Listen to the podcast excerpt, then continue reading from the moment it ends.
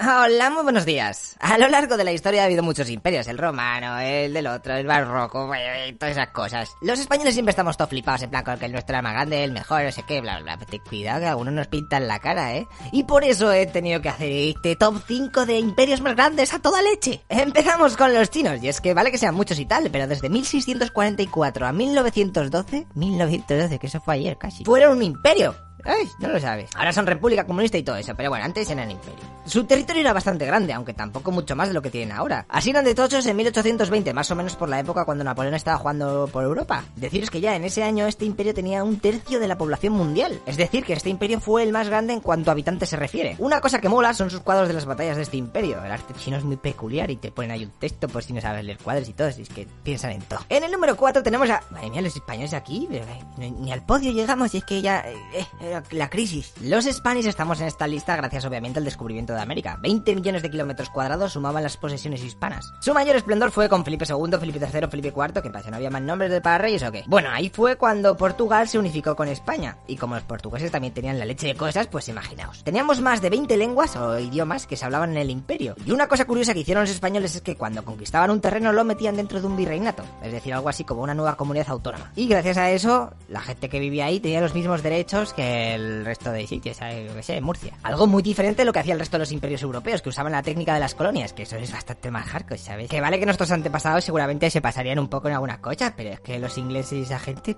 directamente mataban a todo Kiki y ala, venga, ya no hay rebeldes. Pero bueno, esto es otro tema que no me quiero meter en estos jaleos, ¿eh? Que ya pasó mucho tiempo, ¿sabes? Venga, somos todos hermanos. Pero bueno, siguiendo con la historia, al final todo nuestro imperio se fue a la mierda porque los países empezaron a independizar, luego Portugal se separó, los nuevos reyes eran medio lerdos y bueno, ya sabes. Del imperio español era plus ultra, que viene del latín, que significa más allá. La medalla de bronce va al imperio ruso, que bueno, tiene un poco de truco porque eso de tener ahí toda Siberia deshabitada, ay pájaros. Las fechas van desde 1721 hasta 1917, que es cuando salta la revolución rusa. Su capital casi todo el tiempo fue San Petersburgo, no Moscú, y es bastante llamativo cómo se dividía la sociedad de allí. Tenían a la nobleza, el clero, comerciantes, cosacos, que eran así algo así como militares, campesinos, y a los que vivían en Alaska o por Asia Central ya directamente los registraban como extranjeros, y eso que estaban viviendo en su país. Y sí, he dicho Alaska, porque antes era rusa, lo que pasa es que la vendieron porque tenían miedo de que los ingleses la conquistaran, además de que les faltaba mucho casa a los rusos, así que en 1867 con este cheque de 7,2 millones de dólares los Estados Unidos compraron el territorio. Menudo chollo, 7,2 millones. Si, te dijera lo que están ganando ahora solamente con el petróleo y todas las cosas que hay ahí, pues el, le- el lema del imperio ruso era Dios está con nosotros. En el número 2 tenemos, anda, están los guiris aquí. Nuestros amigos los ingleses en 1922 tenían una locura de cosas, y es que estos sí que saben montárselo bien. Estados Unidos, la línea vertical esa de África que diste en clase, India, Australia y muchas zonas e islas estaban bajo su control. Y es que los ingleses habían aprovechado los cerca de 100 años de paz que hubo en Europa para ir haciendo colonia, conquistar los territorios y, y todo lo que se movía ahí. Luego, después, algunos lograron la independencia y otros tuvieron que esperar a las guerras mundiales para poder librarse de los guiris. Actualmente el Reino Unido forma parte de la Commonwealth, que es algo así como un grupo de 53 países que formaban parte del imperio antiguo y ahora están ahí para ayudarse en plan económicamente. Y no hay que olvidar que hoy en día sigue teniendo algunas colonias que están ahí tosolicas. Es el caso de las Malvinas y Gibraltar, que supongo que algún día las devolverá porque ya va siendo hora, ¿eh? El lema del imperio british era God Save the Queen, Dios salve a la reina, se las he escuchado millones de veces. Y el oro se lo lleva a Genghis Khan y los mongoles con su imperio de 34 millones de kilómetros cuadrados que por lo menos está para dos campos de fútbol, luego lo cubres y peones hierba artificial, además le metes caucho para que no te raspe cuando te tiras a las agadas, no como antes que había arena. Y si te pones muy tonto ponemos un par de canchas de básquet en horizontal, aunque con la hierba no creo que bote mucho el balón, o sea que olvídalo. Según a qué historiador le preguntes, te dirá que el inglés es más grande, así que podríamos decir que casi fueron igual de tochos, pero solamente por no darles el premio vamos a poner a los mongoles primero, ¿vale? El culpable de la unificación de todos estos territorios de las tribus mongolas fue el guerrero llamado Temujin, que luego se proclamó Gran Khan y le conocimos por Genghis. Este pueblo, como sabrás, era nómada, iba de un lado para otro y como tenían gente por todos lados, no había ningún problema en decretar libertad de culto. No te ibas a poner ahí con la oreja a ver a qué dios rezaba cada uno, eh, tontería eso. Fijaos que los sacerdotes incluso no pagaban impuestos. Esto estaba un poco relacionado porque Genghis creía firmemente que por la ruta de la seda había algún chamán de alguna religión por ahí que le podía dar el secreto de la inmortalidad. Obviamente no lo encontró el pobre y se murió. Como bien sabrás o habrás escuchado a algún colega decirlo, algunos estudios afirman que el 8% de la población mundial desciende de Genghis. Y aunque parezca una afirmación un poco loca, dices, "Vaya, no te creas que está tan descabellada. Está peinado. El rey de los mongoles tenía nada más y nada menos que 36 esposas y además que cuando entraban las ciudades destruidas apenas quedaban hombres para seguir procreando porque todos eran soldados y se habían muerto por ahí en la guerra contra ellos. Por lo que muchas mujeres empezaron a repoblar las zonas con los genes de Genghis Khan, ¿sabes? Los tiraban así a la tierra, venga, esto lo echas agua y crece. Todo un fucker el tío este, ¿eh? madre mía. Así que estos fueron los imperios más grandes Teniendo en cuenta los kilómetros cuadrados de su territorio. ¿Sabes? Algunos me dicen, no, es que este fue más rico, este. Me da igual, ¿sabes? Si estos fueron más grandes, a mí déjame paz. Y os traigo una buena noticia para la gente del canal aquí, que somos una piña. Me he estado trabajando ahí, me he dejado el lomo, pero puedo decir que cada semana a partir de ahora va a salir un vídeo nuevo. Por lo menos, por lo menos un vídeo nuevo. La mala noticia es que los de historia toda leche van a tardar un poco más en llegar de lo esperado. Estoy ahí escribiendo y no me gusta cómo queda. O sea que eh, lo bueno es hacer esperar, ¿no? Bueno, luego diréis, esto es una puta mierda, estar todo tanto para esto. ¿Y qué? Pues te, déjame en paz, por favor. Que nada, no os digo más, anda, os dejo los nuevos links así todo guapo aquí para que pinches, lo puedes desde el móvil, ¿sabes? Esto, tecnología. Y nos vemos en el próximo vídeo, tío, la próxima semana, todos los viernes aquí a saco. Venga, hasta luego, loco pixas. Hola, muy buenos días. Seguro que más o menos los idiomas que van a salir en este ranking lo sabes, o porque si no eres un poco tontico. Aún así, vamos a aprender algunas curiosidades en este top 5 de los idiomas más hablados del mundo. Empezamos con el hindi, que es el idioma oficial de la India junto al inglés. No sé si lo sabes, pero además de la India, este idioma lo hablan en Nepal, en Guayana, en Trinidad y Tobago, en Sudáfrica, bueno, y en más sitios randoms por ahí, ¿sabes? Así la tirado así a donde caiga. Estudios demuestran que este idioma ha sido influenciado por el turco, el persa, el árabe, el portugués y el inglés. Pero vale ya de hablar de cosas aburridas y te voy a contar algunas curiosidades. Porque tenemos algunas palabras que vienen de su lengua, ¿eh? A ver si te suena alguna de estas, no sé, a lo mejor alguna vez la has usado. Guru, jungla, karma, yoga, bungalow, avatar. Todo eso viene del hindú. ¿Has visto? ¿Sabes? Más o menos ya un 0,00, un porcentaje de hindú. Tienes el título, tienes el first. El first de gilipollas. Para la creación de las nuevas palabras suelen juntar otras ya existentes. Y es el caso de tren, que si, si traduciésemos lo que le han dicho, que no sé cuál el hindú ahora mismo, no lo he buscado, sería hierro, viajero y camino, ¿sabes? Han juntado las tres palabras y ha dicho, mira, tren. Pues tiene que ser bastante larga, ¿eh? Has perdido el tren, sí, mientras lo estaba diciendo, ya lo he perdido acá. Y para terminar os voy a contar un chiste típico de allí, ¿va? ¿Estáis preparados? Eh, agarraos. Oye, ¿cuánto vale una banana? Una rupia. Eh, ¿Me la vende por 60 paisas? Que son así como centavos, ¿sabes? Por ese precio usted solo podrá comprar la cáscara de la fruta. Entonces toma los 40 países, que son los centavos, y dame la banana. Quédate tú ya con la cáscara. Me parto el culo. Agüita el crack, claro, que se quede con la cáscara porque ha dicho que menudo malentendido. Lo siento, pero cuando estaba buscando información y lo leí, este chiste me pareció, vamos, la repera. En cuarto lugar, por tan solo 5 millones de personas de nada, está el árabe. Lengua oficial en 20 países y en otros 6 cooficial. También deciros que está considerado uno de los 6 idiomas más difíciles de aprender. Y es que si nos fijamos solamente en su caligrafía, pues casi te puede dar el yuyu ahí. Aunque no lo parezca, solo tienen 28 letras, pero cada una de ellas tiene cuatro formas eh, diferentes. O evoluciones. Menudo caos. Y para más Inri escriben de derecha a izquierda porque antiguamente cuando tallaban en las tablas los textos, el martillo se cogía con la derecha y el cincel con la izquierda. Si eres diestro, pues es lo normal. De esa manera es más fácil escribir en esa dirección porque vas viendo lo que escribes. ¿eh? Eso sí, los números los leen como en Occidente, o sea que ahí no hay problema. Y algunas palabras que tenemos de esta lengua son alfombra, almohada, albóndiga, dado. Bueno, hay muchas más, que estuvieron los árabes bastante tiempo en la península, ¿eh? Que luego bien que nos olvidamos. Y pedazo bicharraco que construían. No, supongo que has estado en la Alhambra, ¿eh? Te doy mil años, ¿eh? Mil años para que construyas algo parecido, ¿eh? Mira a ver si me haces los tallados en piedra que quedan que te quedas loco. Llegamos al idioma con el que me estoy intentando expresar ahora mismo, más conocido como castellano o español. Y aunque os parezca esta tontería de cómo llamar idiomas y castellano o español, no, no, no es una tontería, no, no. De hecho, hay todo un mini conflicto creado con este tema. En este mapa podéis ver qué países lo denominan español, en azul, o castellano, que está en rojo. Esto si cogemos sus constituciones, ¿sabes? Algunas pone castellano y otras pone España. Mira que somos raros, sí, sí que no nos ponemos de acuerdo ni estas cositas de nada, somos la leche. Pero bueno, tenemos algunas cosas buenas. Este idioma está considerado el más rápido del mundo, es decir, el hablante medio de habla hispana dice más sílabas en menos tiempo que cualquier otra persona. No sé si servirá de algo, pero bueno, ¿eh? Ay mía, somos unos chalas, podemos hablar mogollón y mientras que el inglés ha dicho hello. La letra E es la más usada ya que está en un 17,78% de las palabras, mientras que la W es una triste y solo sale un 0,01% de las veces. Ah, y por si alguna juegas al arcao, te voy a decir una palabra que es así bastante larguica. Electroencefalografista. Madre mía, lo he dicho bien a la primera, soy un crack. Todo fácil, ¿eh? Ya está, te lo, lo, lo que he dicho antes. English, el idioma del futuro o del presente según se mire, ¿eh? ¿Y por qué? ¿Quién ha decidido eso? Pues hombre, que Estados Unidos lleve siendo la primera potencia mundial casi 100 años influye un poco. Cuando deje de serlo ya veremos que se pone de moda, a ver, entonces a ver, o sea, inmundo. Pero bueno, hoy en día 67 países tienen inglés como lengua oficial y casi todo internet está de este idioma, así que más vale que te pongan las pilas si no entiendes esto, el lenguaje de. La vocal más usada también es la E y la consonante es la R. No sé para qué sirve eso, pero si algún día tienes que rellenar con un examen, pues o la E o la R, te la juegas. Si hay que destacar a alguien que ayudó mucho a que el inglés sea lo que es hoy en día, ¿eh? que es super pro, ese sería claramente William Shakespeare, ya que influenció en la estandarización de la lengua e incluso en sus obras se ven por primera vez la utilización de 1700 palabras que luego, eh, con el paso del tiempo, se han quedado para siempre. Es decir, que se inventaba palabras. Por ejemplo, un día en un libro ponía Morgan y luego, al cabo de unos meses, cuando venía alguien y decía, oye, esa Morgan que lo leí el otro día, ¿qué es? Que no tengo ni idea. Pues Shakespeare acaba de su charla ahí y decía, pues Morgan es cuando metes un USB así de un lado, le tienes que dar la vuelta, tampoco va, lo vuelves a meter como al principio y sí que funciona Pues eso es que el ratón te ha hecho una Hatten Morgan con el USB. Dice, anda, pues yo no sabía que eso tenía nombre. Gracias, Chespis, es que sabes muchísimo. En verdad no sabía muchísimo. La Hatten Morgan eso se la acaba de inventar. De hecho, no existían USBs. Menudo durante. Y una curiosidad que va con preguntas así tipo juego. Ay, madre mía, qué bien lo vamos a pasar. ¿Cuál es el número más pequeño que contiene la letra A? Por ejemplo, en el castellano sería 1, 2, 3, 4. 4 tiene una A, pues ese sería el 4. Pues vale, ¿cuál es el número más pequeño en inglés que tiene una A? La solución la dejo en la descripción del vídeo. ¿eh? Tampoco es muy difícil, es para que lo paséis bien contando. y llegamos a la madre del cordero, los chinos, de que son un porrón de gente y como comprenderás, cada uno tiene su dialecto y sus versiones, pero el mandarino chino tradicional es el más oficial de todos. He estado leyendo sobre este idioma que contiene alrededor de 80.000 caracteres, más o menos igual que las palabras que tiene el castellano, o sea que tampoco sea tan difícil. Bueno, la cosa es que os voy a decir alguna curiosidad. ¿Sabéis de dónde viene el término mandarín? Hay varias propuestas, pero os voy a contar la que más apoyos tiene, ¿va?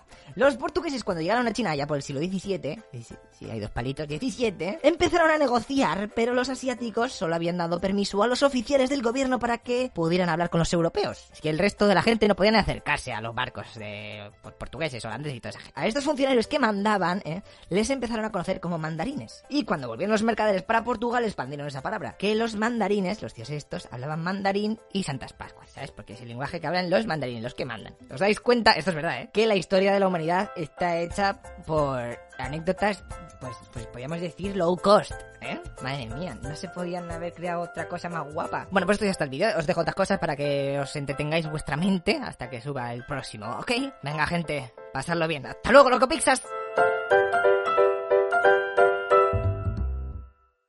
Hola, muy buenos días. No sé si lo sabes, pero los juegos de mesa ya dejaron hace tiempo de ser solamente para frikis, ¿sabes? Así que si te gusta este entretenimiento o no tienes ni idea de las cosas que pasan ahí en ese mundo, te recomiendo que veas este top 5 de juegos de mesa. Empezamos con el Carcassonne, el juego alemán este que está inventado en la ciudad medieval francesa que tiene el mismo nombre. Anda, de casualidad. Pueden jugar de 2 a 5 players y por si no sabes de qué va, hay que ir colocando casillas por turnos para intentar crear ciudades, caminos, conquistar campos. Bueno, ya os leéis las instrucciones que tampoco es tan difícil el juego, ¿va? Deciros que hay 9 ediciones diferentes de este juego y que se ha convertido todo en un éxito. Y es que ya tiene sus añitos. Se creó en el 2000 y al año siguiente ya consiguió el premio de juego del año. ¿Sabes? No tardó nada. Por si alguien empieza a comprarlo, he estado mirando y su precio ronda los 25 pounds euros, 25 eh, euros. Seguimos con el Monopoly, vale que es un tipicazo de la leche, pero bueno, hay que comentarlo un poco. Y es que quien no ha jugado con sus primos en Navidad y al final está, está durmiéndote de lo que dura la partida y te quieres morir. La historia de este juego es bastante curiosa. La primera versión fue creada en 1903, pero hasta el 35 no fue cuando un tipo copió la idea y empezó a comercializarla. La compañía Parker al principio rechazó comprar el juego, aunque al final terminó por hacerle una oferta al propietario de la patente porque es que el juego lo estaba partiendo. Según el libro Guinness de los récords, es el juego de mesa más jugado del mundo, con cerca de 500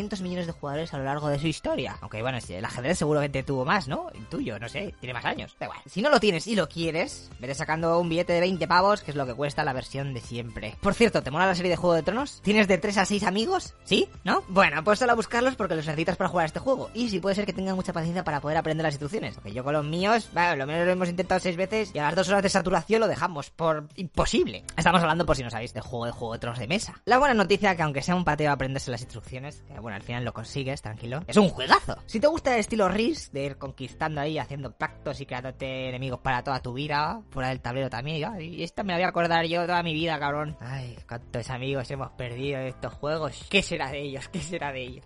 Bueno, pues en este juego tienes batallas, ¿sabes? Que están lideradas por personajes de la serie y con cartas que cada uno tiene un poder especial y tal, o sea, esto es muy guapo. El juego es de 2003, o sea, 100 años después del Monopoly sacaron este. Y ese mismo año ganó también el premio a mejor juego de mesa y tiene cuatro expansiones por si eres ahí. Madre mía.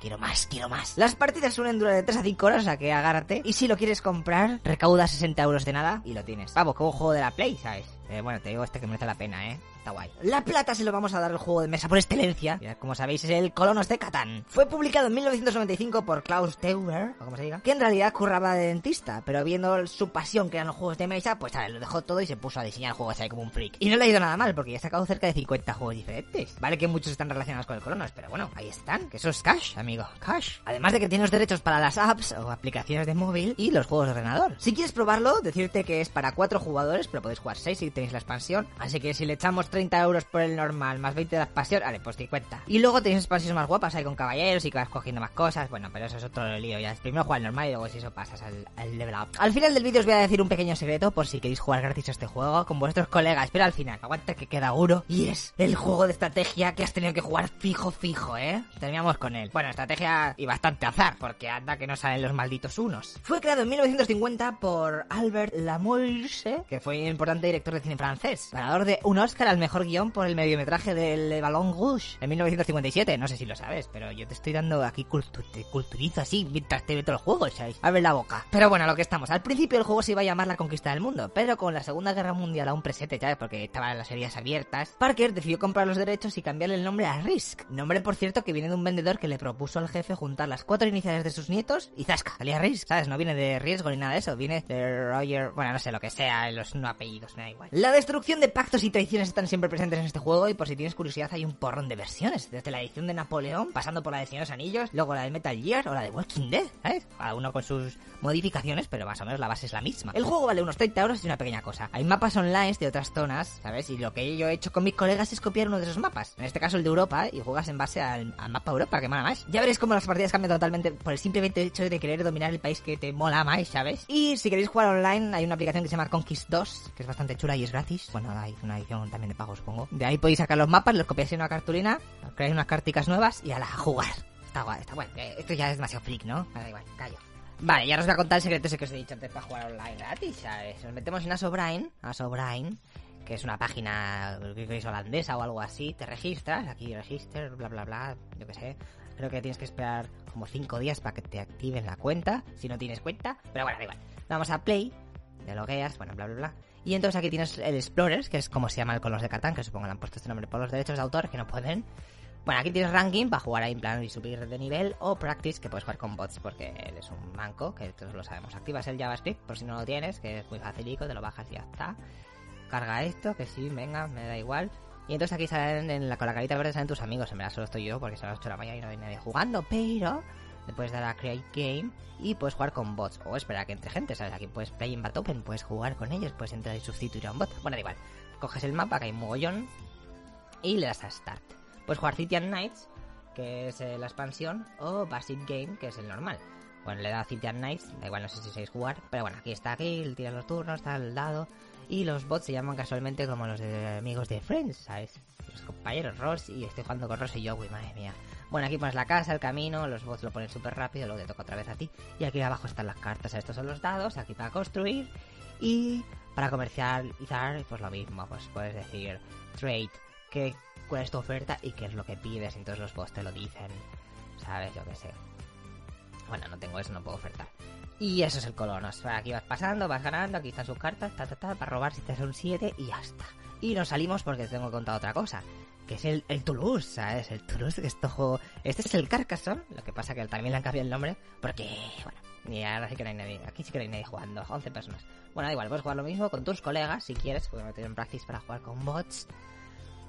Hay una persona aquí jugando, bueno, nos da igual, creamos un juego, tal, no sé qué, puedes meter expansiones también. Le vamos a quitar sin expansiones, con bots, pues crear más bots, libre, jugar tú solo, yo qué sé. Y esto es igual que el Carcassonne, exactamente igual.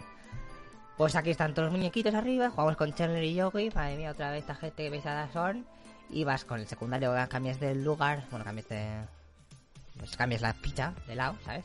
Y la pones donde quieras, y entonces coges un soldadico, si quieres, y la pones en el sitio. Ellos giran también, y ya está, aquí tienes un chat para disfrutar a los bots. Hijo puta, cuando hacéis la última película de Friends, y ya está. Luego te toca otra vez, te sale aquel que te viene, y ya está. Ese es el juego. Eh, bueno, va a pasar, no me acuerdo, en turno. Eh, pues mira, es muy fácil el juego, ¿eh? Esta, esta página es la leche. Ya os digo que llevo 8 años, ¿eh? Que pasa de cómo es el tiempo jugando en esta puta mierda de web. O sea, que si se aburrís, pues decir, oye, tío, en vez de botellón en mi casa, ¿por qué no juntamos, hacemos una LAN y jugamos unos colores de katana aquí to todos solos? Pues mira, esta es una opción. Y ya está. Venga, chavales, no rayo más, ya os he explicado todo esto. Y nada, nos vemos en el siguiente vídeo. ¡Hasta luego, loca pizzas! Hola, muy buenos días. ¿Quién no ha jugado al Medal of Honor, al Call of Duty cuando era bueno o al Battlefield antiguo? Parece que la Segunda Guerra Mundial fue un desastre para la humanidad, pero en los videojuegos está bastante guapa. Lo que pasa es que mucha gente sabe un poco de qué va el conflicto, ¿no? Porque aliados, los nazis, bla bla bla. Pero muy pocos conocen las batallas que hicieron la Segunda Guerra Mundial. Que eso no fue en plan tirar un dado a ver quién gana. No, no, aquí hay una batalla que, que lo gane pues es un mini punto para el equipo de las chicas o para los chicos, ¿sabes? Esto fue así. Así que a partir de hoy tú te vas a meter en este pequeño grupico de gente VIP que conoce estas cosas porque vamos a ver el top 5 de batallas de la Segunda Guerra Mundial más importantes de Europa. Empezamos por la batalla que supuso el principio del fin para el eje en el territorio africano, el Alamein. Si jugaste al Battlefield, bueno, seguro que te suena, es lo que tenés el avión ese gigante que tiraba muchas bombicas. Bueno, ese sí. Rommel está partiendo la pana por Egipto y ya está acercándose a Alejandría, pero sus suministros eran un bajón, porque los nazis estaban concentrados en Stalingrado, mientras que los ingleses empezaban a recibir tropas de refresco de Oceanía y la cosa se puso un poco más igualada. Así que los aliados tomaron la iniciativa y atacaron. Y Rommel, que en ese momento estaba en Alemania haciendo unos trámites, tuvo que volver a toda prisa encontrándose un panorama Sus tropas estaban hechas mierdas, solo tenían combustible para tres días, así que tras algunos intentos de atacar decidieron volver a Túnez, en donde ya recibieron refuerzos y gasofa. Algo que necesitarían, porque los americanos estaban empezando a desembarcar también por África. Pese a la victoria inglesa del Alamein, sus bajas fueron casi del doble. Lo que pasaría después es que los alemanes ya se vieron tan acorralados que tuvieron que pirarse de ahí. Y pasamos al siguiente. La última gran batalla de Europa en la Segunda Guerra Mundial fue la batalla de Berlín. Los soviéticos llegaron a las puertas de la capital alemana con unas ansias de terminar con lo que quedaba de la Alemania nazi, vamos, que, que le salía del pecho ahí. Y lo iban a tener más o menos sencillo, ya que Berlín estaba defendida bastante mal. Imaginaos, voluntarios, juventud de Hitler, que son los chavalicos, viejunos ahí que no pueden ni con el alma.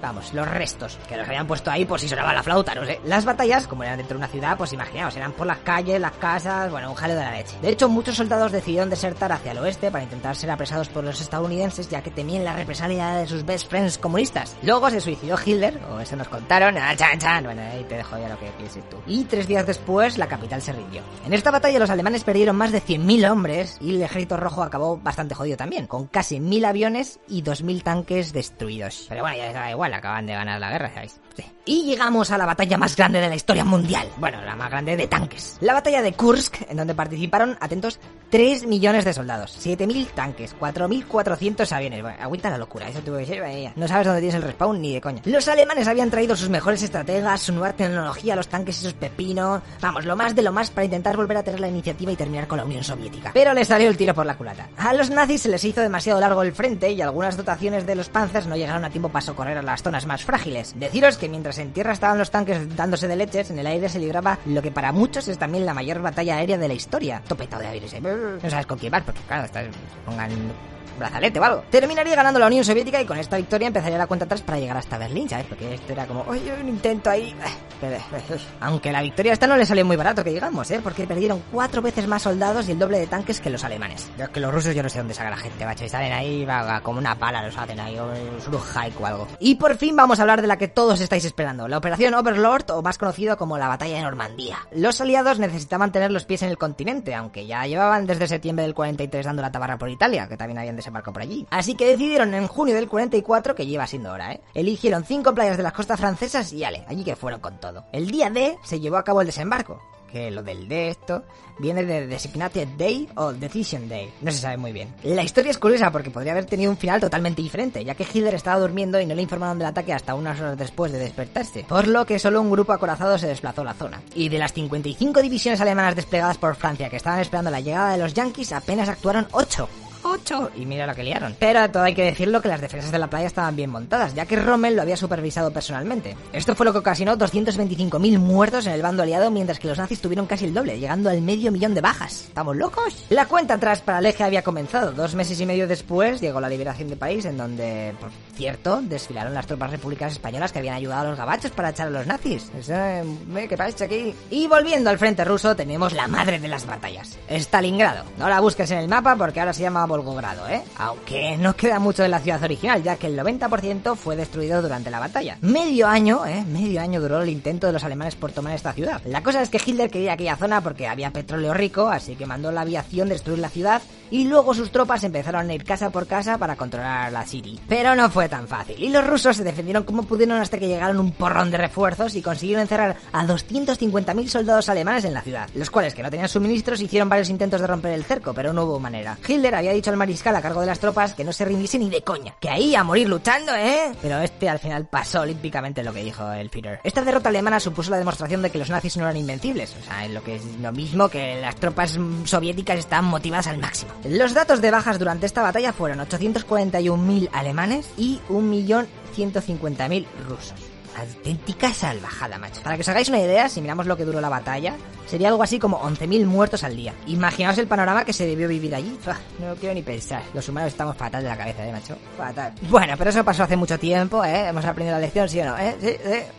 Bueno, eso espero, porque si no me va a tocar vivir una mierda de esta si no quiero. En los videojuegos vale, pero en la vida real tiene que ser un jaleo, eso que flipas. Ay, ay, ay, ay. Bueno, pues bienvenido al Club VIP, ¿eh? Ya sabes mogollón más de la gente normal. Y decirte una cosa, que no solamente la Segunda Guerra Mundial se libró en Europa, ¿sabes? También hubo en Asia y un jaleo bastante con Japón y todo eso, no sé si te suena. Pues en unas semanas también vas a entrar a formar parte del Club VIP, pero de Asia. Porque te voy a contar las cinco mejores batallas de Asia, ¿eh? Con Japón y todas esas cosas y Estados Unidos, pero eso será en otro vídeo, ¿vale? O sea que estate atento al canal, vale. De mientras te pongo otros vídeos aquí para que comentes y te veas un poco la vida como es. Así que nada, hasta luego, lo que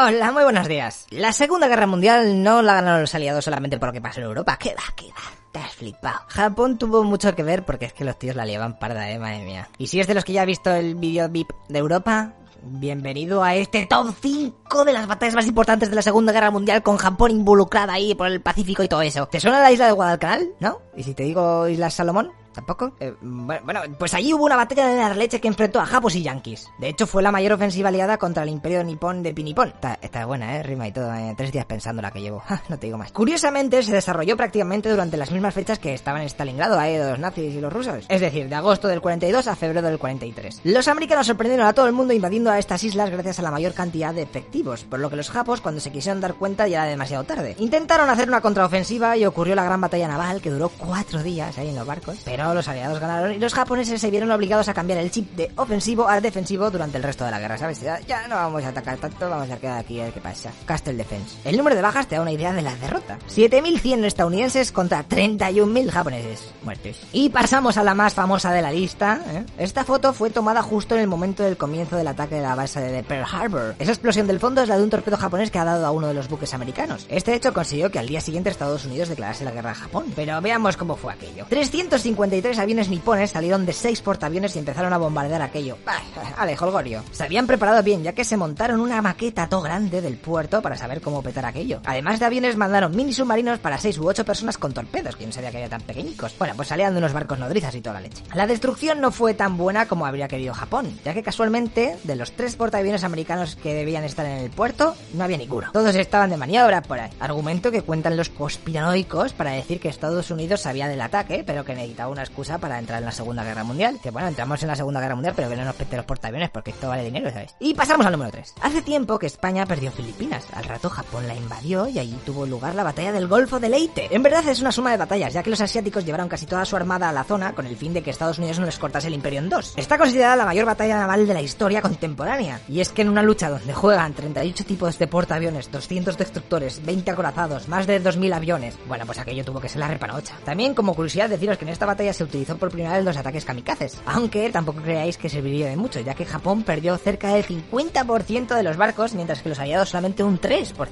Japón, pero ¿qué estás haciendo, tío? No está ganando nada, eso es tomancos. En el segundo puesto está Iwo Jima, que fue donde se hizo esta foto. Esta te suena, ¿eh? La cosa fue así. Japón acababa de perder Filipinas en la batalla esta que os he contado ahora, y estaba viendo que la guerra estaba un poco perdida. Así que decidieron hacer ver a los americanos que iban a tener que sudar sangre si querían seguir aquí jugando en la batallica de la Segunda Guerra Mundial por el Pacífico.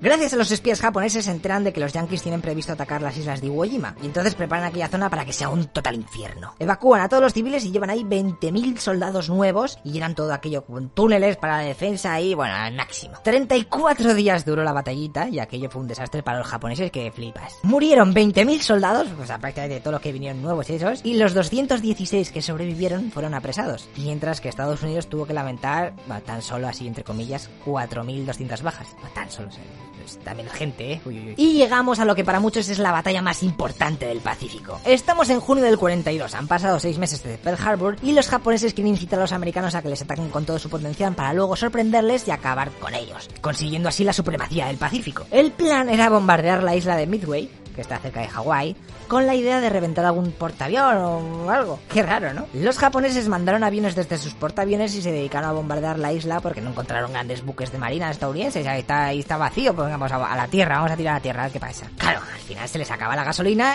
y tienen que volver a aparcar y repostar y todo eso. Ah, y sorpresa, aparece ahí de la nada todos los barcos yanquis ahí por la isla. ¿Qué pasa? Aquí ah, hemos oído ruido, ¿qué pasa aquí? El almirante japonés tenía un papelón y es que tenía que decidir si lanzar su segunda oleada de aviones para atacar los barcos que acababan de llegar, pero la mala noticia es que si hacía eso no podían aterrizar los aviones que estaban llegando, que no tenían gasofa. O también tenía otra opción que era la de esperar a que viniesen los aviones estos, aparcasen, los cargadores de munición y de gasofa y venga, ya tiras todo y a saco. Tú como estratega esto de los videojuegos, ¿tú cuál elegirías? Eh, eh, bueno, el japonés optó por la segunda opción, que para mí es la que más sentido tiene. No vas a dejar a tus soldados ahí que se estrellen contra el agua del barco porque es un perro. Pero claro, esta decisión también tiene sus lados negativos. Porque con este extra time que se dio a los del tío Sam, se pudieron reestructurar y acercarse más a los japoneses y luego ya empezó a darse de El resultado de la batalla fue un fracaso para los japoneses porque es que es un desastre. Ya que perdieron a todos sus pilotos y marineros más pros, ¿sabes? Porque acaba de empezar la guerra más o menos, como quien dice. Entonces ahí estaba lo mejorcito y la pararon todos. Además de cuatro portaaviones que se hundieron. Se dice pronto. ¿Cuántos portaaviones? Es que si España tiene medio. ¿sabes? 248 aviones también se fueron a la mierda. 3.000 hombres. Una bestia de bajas comparadas con los americanos. Un portaaviones que perdieron los yankees. 300 hombres. O sea, 10 veces menos. Y 150 aeronaves. Ahí más o menos están 100 menos que los japos. Bueno, pues estas son las batallas de los ninjas samuráis. Madre mía, que no daban ni una los pobres. Bueno, también ganaron alguna batallica, pero no era tan pro como las que ganaba Estados Unidos. Estados Unidos ya decía voy a ganar una, pues una que sea top pro. Así que nada, ya bienvenido al club del VIP de la Segunda Guerra Mundial. Ya tienes el de Europa y te has pasado también el de Asia. Eres un champion. Estate atento al canal porque seguramente hablaremos de más batallitas de tag tanto guapas y las explicaremos más a fondo porque estas son solo un vistazo así muy rápido, pero puedo hablar mucho más. Se me hace el vídeo largo, ¿vale? Así que nada, bienvenido y hasta el próximo vídeo. Hasta luego, loco Pixar. Hola, muy buenos días. En el vídeo de hoy vamos a hablar sobre algo triste, o sea que tampoco hay que partirse la caja, ¿sabes? Que ha muerto Peña. Y es que vais a ver los 5 peores desastres marítimos de la historia. Empezamos, como no, por el número 5. Si vives en la península ibérica, seguro que te suena, ¿eh? El Prestige. Se hundió en 2002 y fue un auténtico desastre. Llevaba 77.000 toneladas de crudo que fueron recogidas en San Petersburgo y Letonia y tenían como destino Singapur. Pero la suerte quiso que por culpa de unos troncos que estaban flotando por ahí por cerca de Galicia o porque el material del barco ya estaba en las últimas, el fuerte oleaje hizo el resto, el barco se fue a la mierda directamente. Se hundió y gracias a una grieta de 35 metros en su casco, 35, eh, que, que no solo un metro, no, son 35. Todo el fuel pues empezó a salir a la superficie, del mar, ¿eh? llegando a las costas de Galicia y Portugal, dejando todo aquello hecho una puta mierda. Vale que no hubo víctimas humanas en este accidente, pero suele considerarse uno de los desastres naturales más costosos de la historia de la humanidad. Y no solo por todo lo que costó reparar el fiasco que se montó, sino porque el cargamento que llevaba el Prestige tenía un valor de varias docenas de millones de euros. Aunque bueno, si lo comparamos con el daño que hizo a todo el sector de la pesca, pues eso no es nada. Ahora nos vamos a un submarino, el USS 3 USS Thresher, que fue el primer nuclear en hundirse. Esto pasó en 1963, mientras estaba haciendo unos test de sumergimiento. Tampoco te creas que aquello era algo arriesgado. Ese mismo submarino había hecho ese test 40 veces ya. Lo que pasa es que ahora habían venido, casualidades de la vida, varios oficiales del Estado Mayor y algunos representantes de la industria para ser testigos de lo guay que es todo aquello, pero visto desde dentro del submarino. Me da a mí que no va a ser su día. No se sabe exactamente muy bien lo que pasó, pero a la hora y media de estar sumergido, el submarino comunicó que tenía problemas pequeños. Lo que se supone que pasó es que tuvo una pequeña grieta que hizo entrar agua y el reactor se apagó. Lo estuvieron intentando encender, metiendo la llave y tal. No, hombre, esto tuvo que ser bastante hardcore. No hagamos gracias, hostia. Pero el submarino de mientras iba bajando. El último mensaje que recibieron en la superficie fue excediendo la profundidad de prueba. Eso significa que se está yendo demasiado para abajo y el submarino no está hecho para tanta profundidad. Es la traducción. Luego hubo una explosión y nunca más se supo de los 129 miembros que tenía la tripulación. Recordaros que si vais en un submarino, ¿eh? porque puede ser que vayáis al colegio en submarino o lo que sea, y si abre una pequeña grieta, pues por ese agujerico puede llegar a entrar más de 750 litros de agua por segundo. Por segundo, 750 litros. O sea, que, que no se os ocurra intentar poner un pañuelo o un trapo ahí para intentar taparlo. Primero, porque seguramente os quedéis sin mano de la presión que te está tirando el chorro. Y segundo, porque tus colegas ya están cerrando el compartimento y te vas a quedar ahí todo sólico y te vas a morir. ¿Has visto lo que aprendes conmigo? Seguramente ese momento no te acuerdes de otras palabras, pero yo te lo comento. Y no salimos de la Armada estadounidense para el siguiente de la lista, porque en el ataque de Pearl Harbor, el 7 de diciembre del 41, los japos hundieron uno de los barcos más pros que tenían los yankees por el puerto, el USS Arizona, ¿no ves? Este nombre fácil, Arizona, sí, sí. Fabricado en 1916, que este incluso luchó en la Primera Guerra Mundial, si te- estaba, tenía sus galones ya puestos. Lo que pasa que tuvo un trágico final mientras estaba amarrado en el puerto, o sea, en plan a traición, lo atacaron. Justo cuando se avistaron las naves japonesas, el barco llamó a zafarrancho de combate, que significa "Tu, tu, tu, tu, venid, Por favor, vamos a intentar matar a los japos. todos los marineros se pusieron en sus puestos para la batalla. Las torretas o lo que sea, tampoco sé cómo va eso. Lo poco que me enseña el Battlefield y ya. Lo que pasa es que siete minutos después le cayeron dos bombas que penetraron en el casco y le hicieron una reacción en cadena con todo el armamento que llevaba. Imaginaos el petardazo que pegó, que eso parecía la maqueta de las fallas. Mira, en esta foto se puede ver cómo quedó después del ataque. El incendio tardó dos días en ser apagado, y de los 1.400 tripulantes que tenía el barco, 1.177 la palmaron. De hecho, es más de la mitad del total de pérdidas que tendría Estados Unidos en el ataque de Pearl Harbor. Todo en un barcocico, por dos bombas de mierda. Hoy en día puedes verlo por si tienes curiosidad. Sigue hundido en el muelle, ¿eh? y puedes visitarlo con una plataforma que han puesto arriba, ¿eh? todo muy moderno. Ya sabéis que estos son tan patriotas que te dejan ahí todo y pone bandera. Seguro que debajo del agua hay una bandera o algo. En el número 2 tenemos a uno que, vale que no murió mucha gente, ni que hubo explosiones, ni había aviones, ni bombas, ni nada de eso. Pero en la época que ocurrió, macho, resulta cuanto menos extraño. El Costa Concordia era un crucero italiano construido en 2006. Lo que pasa es que no pudo cumplir muchos años, ya que seis años después se estampó frente a las costas de la isla italiana de Gigli- Giglio. Jigglypuff. Giglio. Giglio. Yo qué sé. Estoy hasta las narices ya. Giglio. Ya está. Todo esto fue gracias a su capitán, que tuvo la feliz idea de acercarse más de lo debido a la costa para saludar a, a la gente, o yo qué sé, le puedes saludar igual, ¿sabes? No te van a ver, si se la pela, si ves un barco, no, le- no te conoce. Y entonces, claro, pues las rocas hicieron una gigantesca brecha en el casco de 70 metros de largo. Además, es que el capitán era un, era un crack. Viendo lo que había liado, el muy perro no dudó en abandonar el barco a toda prisa en uno de los primeros botes salvavidas. El barco, como bien sabréis, empezó a torcer y se quedó de lado. El balance fue de 30 muertos y 4.200 personas tuvieron que ser evacuadas. Se estima que las pérdidas económicas fueron más de 100 millones de euros. Y es que tan solo el barquito este que se acaba de torcer valía 93 kilos, ¿sabes? Y por fin llegamos al Titanic... Esto. Wilhelm Gustloff. ¿Pero esto qué es? ¿Dónde está el Titanic? ¿Dónde está DiCaprio? Eh, ¿Qué pasa? Pues fíjate tú por dónde el transatlántico que tuvo más fallecidos fue uno nazi. Anda. De hecho, si lo miramos por números de fallecidos, sería algo así como 8 Titanics o 3 veces el ataque a las Torres Gemelas. Es decir, 9.343 personas murieron y tan solo 1.200 lograron sobrevivir. ¿Pero qué es lo que pasó? El barco este fue construido como un crucero de lujo, pero las guerras cambiaron su destino. De hecho, pasó por España para traer a gente de la Legión Cóndor y suministros para ayudar a Franco en la guerra civil. Anda, menudos eran los nazis haciendo cosas nazis. Pasaron los años y durante la Segunda Guerra Mundial se convirtió en hospital. Luego lo cambiaron para cuartel general para la batalla antisubmarina en el mar Báltico, pero los nazis iban palando la guerra y es que los soviéticos se lo estaban comiendo con papas. Así que decidieron evacuar todos los puertos del Báltico y traer los barcos a Alemania. En el Will...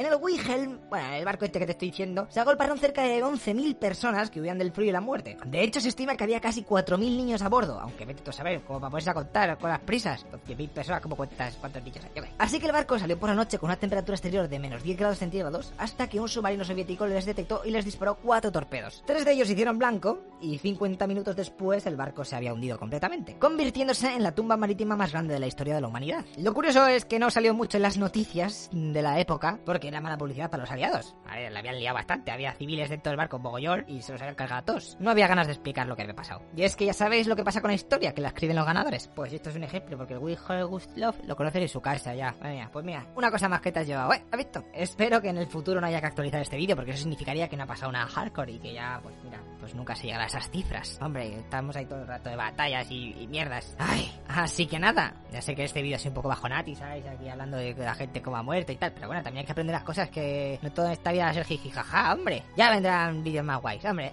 Y nada, un placer estar aquí explicándoos las curiosidades y estas cosas de historia, ¿eh? que no mucha gente lo conoce. Un fuerte abrazo, gente. Un fuerte abrazo, me cago en. Hasta luego, loco pizzas. Hola, muy buenos días. Muchas veces la ficción supera la realidad. O, bueno, es al revés. Igual. La cuestión es que como en este canal nos mola mucho la historia, os voy a hacer un repaso de algunas películas que están basadas en hechos reales en este top 5 a toda leche. Empezamos con una película de guerra así como para entrar en calor. Y es que Black Hawk Down o Black Hawk Derribado está muy guapa y todo el rato tiros ahí, pi, pi, pi, tensión. ¿Qué, ¿Qué pasa? ¿Me van a matar o no? Se estrenó en 2001 y nos cuenta lo que sucedió en 1993 durante la batalla de Mogadiscio, que está en Somalia, por si estás todo perdido. Las fuerzas especiales de Estados Unidos querían atrapar a unos líderes de las milicias, así que se desplazaron con 19 helicópteros al edificio donde se reunían en mitad de la ciudad. Todo iba bien hasta que empezaron a ver bazocas y ¡zasca, boom! Dos helicópteros fueron derribados. La tripulación de uno de ellos fue rescatada a los pocos minutos, pero la otra no tuvo tanta suerte y rodeada de enemigos tuvo que aguantar durante toda la noche en las calles de una ciudad totalmente hostil y toda la gente buscando para matarles. Al día siguiente, porque no era muy peligroso salir por la noche, salieron unos vehículos acorazados en su búsqueda y les encontraron ¿Eh? Pues nada, os voy a hacer spoiler, mira qué cabrón soy. Deciros que si os mola la película, hay un museo en Estados Unidos donde se encuentra el rotor de uno de los helicópteros reales destruidos. Pues hacerte una foto ahí, ¿eh? madre mía. Y pasamos a otra. La Segunda Guerra Mundial tiene muchas películas basadas en hechos reales. Para mí las que se llevan a palma son La lista de Hitler, Enemigo a las puertas y El pianista. Esta última nos cuenta la historia de un pianista polaco de origen judío. Spielman, o algo así, que es como se apellidaba el músico, fue trasladado al gueto de Varsovia junto a toda su familia y estuvo a punto de ser asesinado en multitud de ocasiones. Luego se escapó de allí y bueno, ya si eso veis la peli para ver lo que pasa. Deciros que el soldado nazi que aparece en la peli también existió en la realidad. Y era un capitán que ayudaba a esconder a polacos de ser fusilados. Después fue capturado por los soviéticos, que se lo llevaron a Stalingrado donde lo torturaron durante seis meses para interrogarle. Y de ahí casi no sale, ya que le dio un infarto cerebral. Con el tiempo se recompuso y fue condenado a 25 años de trabajos forzados. Pese a las peticiones de todos los polacos a los que había ayudado, nunca consiguieron que lo soltaran. Terminó muriendo después de más fallos cardiovasculares en el 52. Y, por si no lo sabéis, es uno de los pocos soldados alemanes que tiene la máxima condecoración del Estado de Israel a alguien no judío. En el número 3 tenemos a Hito, Hito, tenemos un problema. Es que exagerado, así que lloricas eran, ¿eh? Ay, ay, ay. La peli del Apolo 13 se basa en lo que ocurrió con la tripulación mandada en 1970 y que se suponía que iban a hacer el tercer alunizaje, pero aquello empezó mal desde el principio. Tuvieron que cambiar la tripulación en el último segundo. En el lanzamiento el motor principal se apagó dos minutos antes de lo previsto. Luego hubo una reacción en cadena con explosiones en donde se perdió energía y oxígeno, por lo que tuvieron que tomar la decisión de usar como bote salvavidas la nave esa pequeñica que usan para posarse en la luna, esa que es muy cutre, pues esa. Una curiosidad es que Tom Hanks era demasiado alto para ser astronauta, ya que la medida máxima de la NASA es de 1,80, o que si mides más, lo siento, pero no vas a ser astronauta nunca. Ah, y Brad Pitt iba a ser el protagonista, lo que pasa que prefirió irse a rodar Seven. Que bueno, pues está bien, ¿no? Hecho Seven y la de Apolo 13 que está guapa. Muy bien, así sí. Venga, y ahora en el número 2, otra de guerras de estas. La batalla de las Termópilas fue recreada más o menos en la película de 300. Este conflicto duró tres días y es que los persas querían invadir todo Grecia, así que unos 7.000 hombres se pusieron ahí bloqueando el paso al ejército de Jerjes, que tenía 250.000 soldados. Casi nada. Los tíos aguantaron como unos campeones hasta que Fialtes, ese que luego haría la de Jorge Notre Dame. Bueno, pues que se cambió de bando y guió a los invasores por un camino para darle la vuelta y rodear a los de Leónidas. Deciros que los persas al final no pagaron nada al traidor, el jorobado este, y que tuvo que pirarse de la zona porque los griegos habían puesto precio a su cabeza. Pero bueno, al final lo encontraron y se lo cargaron. Ahí el karma. Y una última curiosidad, si sois muy freaks de la historia, podéis ir en Google Maps y ver el lugar, ahí donde estuvo la batalla. Una cosica es que la costa ha cambiado, por lo que el desfiladero ya no es tan estrecho como lo fue originalmente. Pero bueno, yo os pongo en, los en la descripción esta el Google link, y así lo veis. Y terminamos con la historia de Aaron Ralston, narrada en la película de 127 horas, que he hecho cálculos y son así como 5 días y pico. Eh, sí, soy matemático, ¿vale? Esto ocurrió en 2003, él estaba haciendo senderismo, y se resbala, y pum, una roca se le cae y le deja con su brazo derecho aplastaico, aplastaico. Sin posibilidad de moverse de ahí y de hacer nada. Él muy listo no había dicho a ningún amigo ni nada que se iba de footing y tal, así que sabía que nadie le iba a ir a buscar. Poco a poco se quedó sin agua y sus intentos de romper la piedra no funcionaban, por lo que tuvo que coger una navaja multiusos que le regalaron al comprar una linterna de 15 dólares, o sea que ya podéis imaginar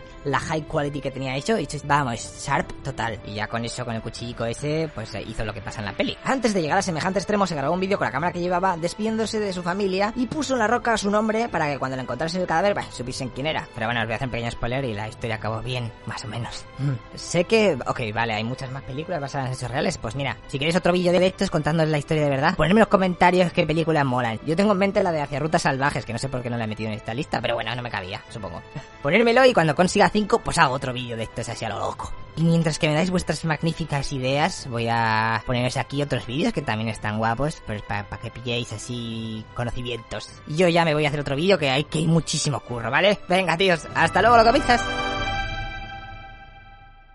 Hola, muy buenos días. El vídeo de hoy tiene una temática bastante, pues, dura, de las que digo yo, esto no va a ser ni Perry Mason, y para buscar vídeos de estos te vas a comer el coco lechero. Pero bueno, vamos a hacer el vídeo bastante ameno, ya verás. ¿Nunca te has preguntado cuánto cuesta un curso en las universidades esas que ves en las películas? ¿O en cuál de ellas estudiaron la gente pro? Pues para eso está este top 5 de mejores universidades del mundo. ¿Con qué ímpetu lo digo, madre mía? California Institute of Technology, o Caltech, si eres más vago para no decir lo anterior. En 1891 se creó este Instituto de Tecnología de California que a lo largo de su historia ha creado 34 premios premios Nobel. Su lema es La verdad os hará libres. Se encuentra en la ciudad de Pasadena, que tiene 140.000 habitantes, un poco más pequeño que Burgos, ¿sabes? A los cuales habría que sumar cerca de 2.000 alumnos de la universidad. Hasta la NASA ha colocado allí una división que estudian cómo crear motores para los cohetes más pros y eficientes para irse a la Luna o a Marte o lo que sea. El precio por estudiar allí y vivir en el campus como en las películas oscila a los 80.000 dólares al año. Entre sus alumnos más famosos está Frank Capra, que seguro que suena, que fue un director de cine que ganó tres Oscars. Y eso que estudió ingeniería química en la universidad. Para que veas que nunca viene mal saber un poco de todo. Que luego la vida ya te coloca donde puede. Cuando haya hueco. Para la siguiente lista no nos movemos de California. E incluso viajamos a una ciudad que es la mitad de grande que la anterior. Ay, mira, la mitad. La gente donde estudia en pueblos, en una aldea ahí, con, una fogata en medio, ¿cómo va eso? Y es que Stanford está en Palo Alto, por cierto, considerada una de las ciudades más caras para vivir, bueno, aldeas, lo que como quieras llamarlo. O sea que ten cuidado si eliges esta opción, ya que está cerca de Silicon Valley. Y ya tú sabes ahí todo el pijerío que hay ahí. Se creó en 1890 y su lema está en alemán, que traducido quiere decir sopla el viento de la libertad. En las paredes de esta universidad se han creado algunas de las compañías más importantes del mundo. Cisco, HP, Yahoo, Google. Bueno, también tienen premios Nobel y cosas de esas, pero eh, tampoco os quiero aburrir. Como curiosidad es deciros que la universidad tiene tanto dinero que dentro de sus terrenos se encuentra un pequeño parque empresarial en donde está la sede mundial de Howell Packard o HP. Y hasta un acelerador de partículas, como el que tenemos ahí en Suiza, no sé dónde. Pues igual, pero pequeñico, hombre, no va a ser tan grande. El coste para estudiar allí es 66.000 dólares al año y actualmente tiene más de 15.000 alumnos. Cambridge, Cambridge, Europa entra en el top 5 con esta pedazo de universidad fundada en 1209, casi tan antigua como la de Oxford. Algunas universidades inglesas tienen un sistema muy peculiar, ya que se organizan por college, algo así como colegios mayores, en los cuales viven los alumnos y la universidad solamente se encarga de poner los profesores y dar los títulos. De esta manera nos encontramos que Cambridge tiene 31 colleges de estos, ahí cada uno con sus colegios guapos, ahí con paranoias, incluso algunos de ellos solo aceptan mujeres en sus filas, así que si te apuntas en esta universidad deberás elegir una de estas residencias, en plan ahí Harry Potter, ¿sabes? Todo este rollo, pues viene de aquí. Si hablamos de personajes famosos que han pasado por aquí, pues está Newton, Francis Bacon y como no, Stephen Hawking, que estuvo tres años estudiando en Oxford, o sea, en la otra, en los cuales él mismo calculó que estudió unas mil horas, es decir, menos de una hora al día, para sacarse todo eso. Bueno, todo eso no, que se sacó matrícula de honor de la releche y gracias a eso lo aceptaron en Cambridge, o sea, aquí. Respecto al precio, estaríamos hablando de unas 40.000 libras, o sea que unos 54.000 dólares más o menos, y hay bastante sitio, no te creas tú, si quieres ir ahí con tu colega o algo de eso, porque hay un aforo de 19.000 alumnos. Para el número 2 nos volvemos a Estados Unidos y vamos a la ciudad de Cambridge, que también es casualidad, ¿no? Que se llama igual que la universidad que acabamos de dar. Pero bueno, esta está en Massachusetts, o sea, pero en otro continente, ¿sabes? Eso es arriba a la derecha ahí, botón de frío. Harvard es la... Harvard es la universidad más antigua de Estados Unidos, ya que fue fundada en 1636. Uy, qué, qué antigua, uy, uy, mira, si Cambridge es de 1200, uy, está 1600. Eh. Y su lema, junto con su escudo, es el menos currado de la historia. Pone veritas ahí, que en latín significa verdad. Mira, ya está, ya lo dejamos así. Es que somos los más antiguos, déjame, cuando pusimos no existe así la cosa guay. El lugar es bastante pro, tiene la cuarta biblioteca más grande del mundo. Tiene un estadio de hockey sobre hielo, de baloncesto, de fútbol americano. De hecho, este último estadio, el de fútbol americano, cuenta con una capacidad de más de 30.000 espectadores, o sea que imagínate. Respecto a gente famosa que ha pasado por aquí, Harvard ha tenido en sus clases a ocho presidentes de Estados Unidos. Entre ellos Kennedy, Bush Obama, imagínate. Bill Gates o Mark Zuckerberg, el de Facebook, también han pasado por aquí. O sea que esto es serious business, chaval, serious business. Aquí la gente muy pro, ten cuidado. El precio del curso académico es un poquito más de 70.000 dólares. Es carete, vale. ¿eh? Bueno, es que encima estudian 22.000 alumnos. Y es que no te vas a ver con tu colega. Oye, quedamos luego en la, cafetería. Pues, pues, eh, ¿cuál? Habrá, habrá mil cafeterías, porque si no. Y una última cosa sí que me den paranoia. Digo, mira, 70.000 dólares, 22.000 alumnos. Madre mía, aquí yo creo que hay un negocio de la leche. Pues mira, he hecho cálculos y son 1.600 millones de dólares al año solamente con las matrículas que gana la universidad, ¿sabes? No sé en qué, lo gastan luego, En la wifi y cosas de esas. Bolis, el papel para hacer los exámenes, madre mía. Y por fin llegamos a la cima de las universidades pros, o lo que es lo mismo que por fin se va a acabar este vídeo de una vez. Visitamos el Massachusetts Institute of Technology. ¡Yuhu! Bueno, en verdad no lo vamos a visitar, solo te estoy poniendo fotos y vídeos, o que tampoco hay que fliparse. Está situado en la misma ciudad que la Universidad de Harvard. En la misma, pero ¿qué pasa aquí? Está todo relacionado, todas las universidades están ahí, esto es Illuminati, alguna cosa de esas, ¿eh? Aquí no me, a mí no me fastidies. Madre mía, es el día de las casualidades. Lo que pasa que esta es más nueva, ya que tiene 155 años de antigüedad. La traducción de su lema sería mente y manos, que la verdad no suena muy bien, mente y manos, ¿qué pasa? Esta universidad se caracteriza por el alto presupuesto que tiene en la investigación, ya que se gastan más de 700 millones al año repartidos en proyectos que van desde la medicina hasta la energía, pasando por el departamento militar, of course, porque el, el ejército mete, mete cash y pincha ahí con un palo. Gente famosa que ha pasado por allí, pues mira, tenemos a Kofi Annan, al astronauta Buzz Aldrin, o al presidente actual de Israel, Netanyahu. Sus estudiantes son más de 11.000 que pagan religiosamente 60.000 dólares al año, es casi nada. Así que estas son las cinco universidades más pros del mundo. Como veis, cada una cuesta como un ojo de la cara, por lo que si queréis llevar a vuestro hijo a alguna de estas, pues ya podéis empezar a ahorrar, ¿sabes? No salgáis de fiesta, intentad no comer mucho, en plan un poco pan y ya está.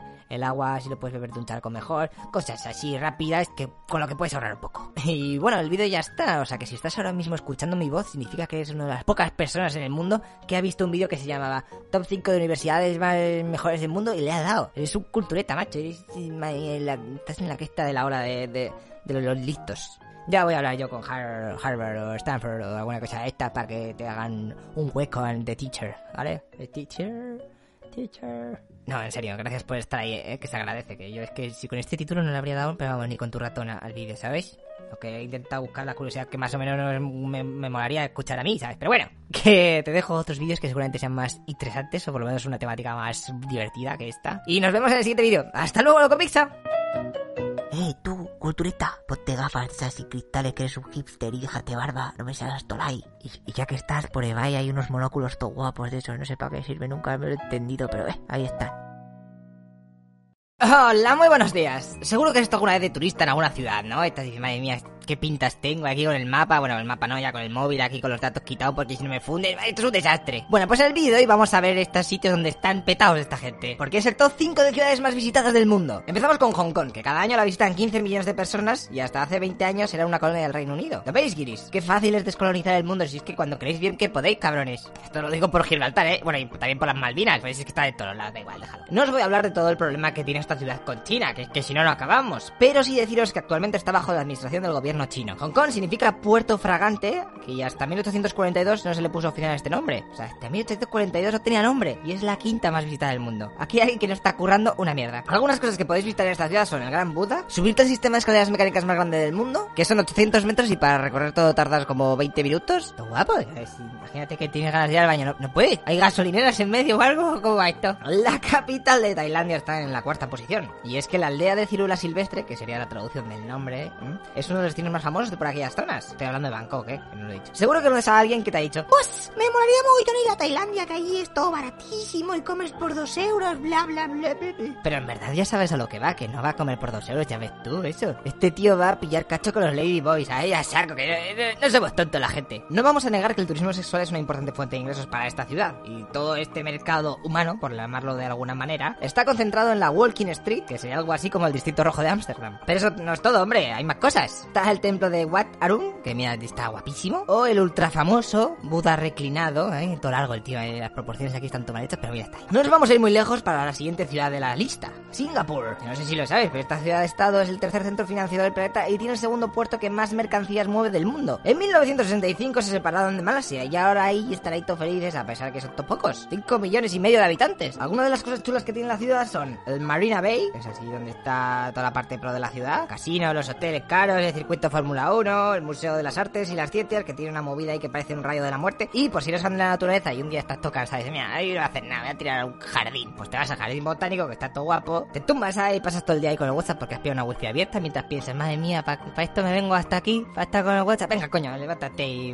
visita algo. Hombre, karaoke o algo, pero Singapur, ¿sabes? Como Singapur. Pues, eh, la ciudad más grande de Europa se lleva la plata. 8,3 millones de personas que viven ahí. Estoy hablando de Londres, ¿eh? Tiene más del doble de población que la siguiente europea, que sería Berlín. Imagínate cómo está Londres. Fue fundada por los romanos hace casi 2000 años, cuando llegaron y juntaron todas las aldeas celtas que había por la zona bajo el nombre de Londinium. Londinium. Esto se ha sacado de Harry Potter, fijo. Tiene cuatro patrimonios de la humanidad. La Torre de Londres, el Jardín Botánico, otra vez, que esto, es- esto lo han tirado por todos lados. Cuatro, cachos de césped lo llaman Jardín Botánico. A mí que no me timen. El barrio de Greenwich y la zona esa que tiene ahí cerca del Támesis, donde está la catedral, la abadía, todo jaleo. Si vais al Castillaco, es decir, la Torre de Londres, deciros que se han registrado más de 30.000 apariciones de Ana Bolena, una reina que fue decapitada por allí y así que cuidadí. Ah, y hasta 1910 se podía subir a las pasarelas superiores del Tower Bridge. Lo que pasa es que el gobierno terminó cerrándolo porque no usaba ni Perry y porque se había convertido en un foco de Constitución. Ya son ganas de subirse hasta ahí arriba. A ver, no hay más sitios y es que ya acabas, cuando terminas has subido ya estás fundido, que vas a tener ganas de hacer nada. Madre mía. Ula la baguette, du fromage, crepes. Exacto. Acabo de decir en francés que París recibe 32 millones de turistas al año y que por eso va primera. 32 millones, chaval. Casi el doble que la anterior de la lista de Londres, ¿eh? Es un locurote, ¿eh? Porque si tenemos en cuenta que en la ciudad viven como más o menos 2 millones de habitantes, pues fíjate. A París se la conoce también como la ciudad de la luz. Y no es porque haga mucho sol, que ve. Es porque antes esta ciudad era un famoso centro de las artes y de la educación. No lo son, ¿por qué no cambian el nombre? Está- están liando a la gente. Tampoco vamos a cambiar los nombres de cada por tres, déjale. Que vale que no sean el centro del mundo como lo fueron antes, pero es que los parisinos tienen el museo más visitado del mundo. Por el Louvre pasan 8,5 millones de guiris al año. A 15 euros el ticket, pues ¡buah! más de 120 millones, not, not bad. No, no, no, no. No sé si lo sabes, pero la Torre Eiffel casi no se construye en la Expo de 1889 en París. Pasaron mil cosas, pero lo más gracioso es que ese año había una propuesta para hacer una guillotina de 274 metros de alto en conmemoración de la Revolución Francesa. Todo guapo, ahí la cuchilla gigante, hombre, si tenía que haber molado que flipas, y no la antena esa que ha puesto todo fea que no pillas ni cada plus ni nada. Y una última curiosidad, seguro que habéis visto el vídeo histórico este de Hitler cuando llega a París, que tiene la Torre Eiffel detrás. Pues sabed que nunca se subió el buen perro, ya que la resistencia francesa cortó los cables del ascensor y Adolf pasó de subir a pata, porque eran 1500 escaleras. 1500 escaleras, tío, eres, eres tobago. Para eso lo invades y luego no te subes ni cuatro escaleras de mierda. Yo me imagino un soldado cabrón, tío, que venía aquí luchando todo, el camino y me vienes ahora con esta mierda. Trabajar a la mina te ponía yo. Vale, pues el vídeo se ha acabado, pero antes de cerrar esto os voy a decir dónde están algunas ciudades que os suenan un poco en la lista de más visitadas del mundo. En el puesto 26 tenemos a Barcelona, en el 41 a Madrid, en el 44 Cancún, en el 45 Lima y en el 67 Buenos Aires. Luego hay más, pasa que, bueno, os pongo el link en la descripción del vídeo por si queréis buscar información y así lo veis todo más bonito, ¿vale? Bueno, pues nada, espero que os haya gustado. Saludos. ¡Hasta luego, los capistas!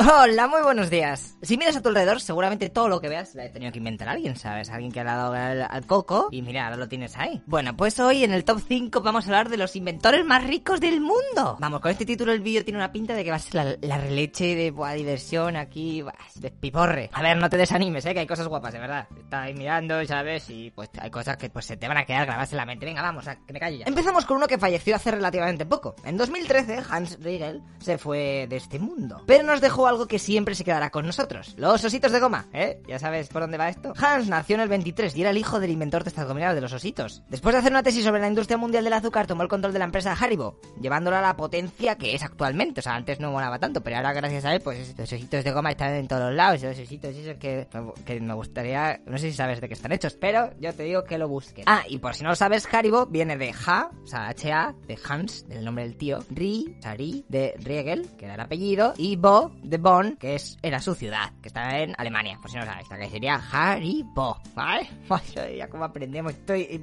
Quiero más, dame más. El tipo este fue campeón de alemán de badminton en dobles masculinos, y creó en 1955 la primera pista indoor de Alemania, que la llamó como de Haribo también, pues dijo, "Va, publicidad aquí, y era de badminton. Madre mía, este dato te lo puedes haber ahorrado. Y una última curiosidad de la compañía esta, es que cada otoño, desde 1936, los niños se pueden acercar a la fábrica y hacer trueques. ¿Qué, qué es esto? Pues que pueden cambiar 10 castañas o 5 bellotas por cualquier producto de la marca. Y te preguntas, ¿para qué? ¿Qué sentido? ¿Qué van a hacer con las castañas o las bellotas? Pues aquí ahora te lo digo. Lo recolectado sirve para alimentar al ganado durante el invierno. ¿El, ganado? Ah, ah, claro, que los ositos, eh, claro, vendrán de osos más grandes que les dan de comer y luego los, las crías, pues es lo que... Co Ay, si yo te contara. En los últimos años han participado más de 10.000 niños con la cosa esta de dar comida y que les den gominolas. Pues si quieres un día acercarte a Bonn, ahí, pues me lo haces. En el número 4 tenemos a uno que a mí personalmente siempre me han paranoiado.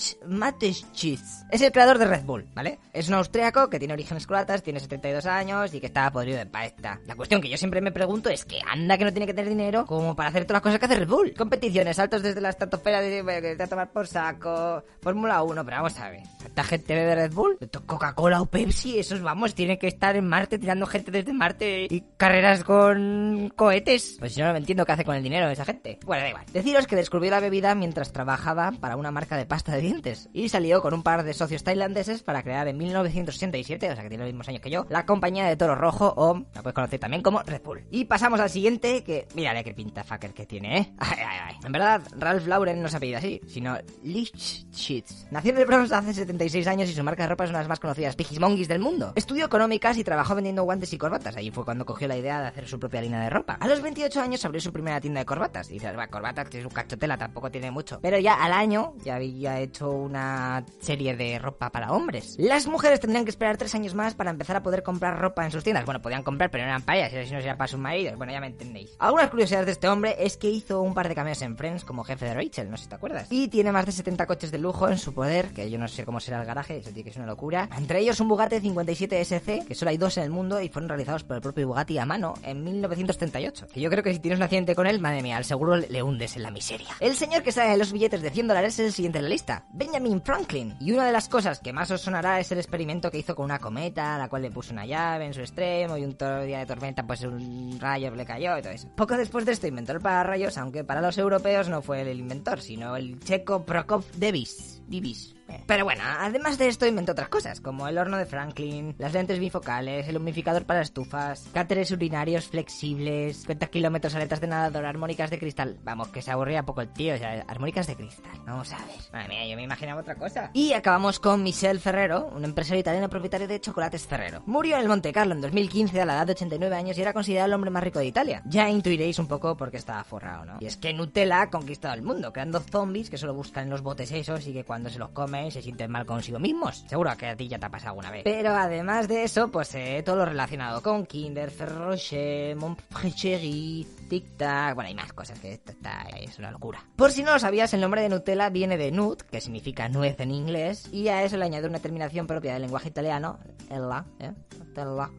Para darle un poco más de clase. El tipo se ve que era un jefe de los buenos, de esos que ya, los que ya no quedan, ya que siempre intentaba tratar a sus empleados personalmente, así, oh, ¿qué tal estás, Jaimito? Pues muy bien, hoy me duele un poco la espalda, venga, hasta luego, no me cuentes tu mierda. Daba buenos salarios y la empresa iba bien, les daba pluses a los trabajadores. Al final tuvo que irse a Monte Carlo para huir del fisco italiano porque le estaban fundiendo impuestos y también de la posibilidad de que le secuestrasen, porque estaba en el dólar y las mafias estaban ahí un poco, ay, pájaro que te cojo. Ya en ese país montó un gran laboratorio para probar nuevas fórmulas y chocolates, pero eh, no hay inventos que valgan, ya que la Nutella sigue siendo la estrella de la marca con cerca de 350.000 toneladas producidas al año. Que al cambio he hecho cálculos y serían un mogollón de botes. Pero mogollón, ¿eh? Bueno, y este es el top 5 de inventores, aunque alguien me diga, ay, tío, es que inventar una chocolatina o chocolate eso no es inventar, eso es cocinar, yo qué sé. Bueno, es crear. Ah, No, no nos pongamos tiquismiquis, ¿eh? Solamente si os dais cuenta, el Ferrero este tenía como tres veces lo de que tiene Red Bull. O sea que yo no sé, ¿dónde está Ferrero en la Fórmula 1? Yo qué sé. ¿Qué pasa aquí? Así que me despido, ya me voy a por ahí. Hasta luego, loco Pixas. Hola, muy buenos días. Si estás aquí, seguramente seas un fan de lo paranormal y estás ahí tan paranoia. A ver qué nos va a contar este tío. Bueno, pues estás de enhorabuena porque te voy a contar sitios donde hay fantasmicas y pasan cosas raras en el top 5 de lugares encantados españoles. ¡Ay, qué miedo! Empezamos con uno que pasó en 1978 en Tarragona. Alrededor de 800 personas disfrutaban de sus vacaciones veraniegas en el camping de los Alfaques. Hasta que un camión de propileno con una sobrecarga de 25 toneladas estalló a su paso por el camping debido a las elevadas temperaturas. Ya un problema con la cisterna, no sé qué, bueno, ese camión estaba hecho una mierda. 400 personas se vieron afectadas por el radio de la explosión, que también es mala suerte que explote justamente pasando un camping, de las cuales morirían 243 con quemaduras del 80 al 100%, o sea, 243 personas, ¿sabes? Agüita. Pero un momento, tío, ¿dónde está lo paranormal? Aquí faltan datos. A ver, tranquilo que ya voy, te estoy poniendo en situación, macho. Uy, qué, qué, uy, flipa, tío, que un camión se ha cargado 243 personas, tío, ¿eso te parece poco? Se habla, se habla, ¿cómo me voy a ponerlo de se habla? ¿Sabes? ¿Pero ¿Quién lo habla? ¿Sabes? Te acabas de inventar y pones eso como si lo está diciendo todo el mundo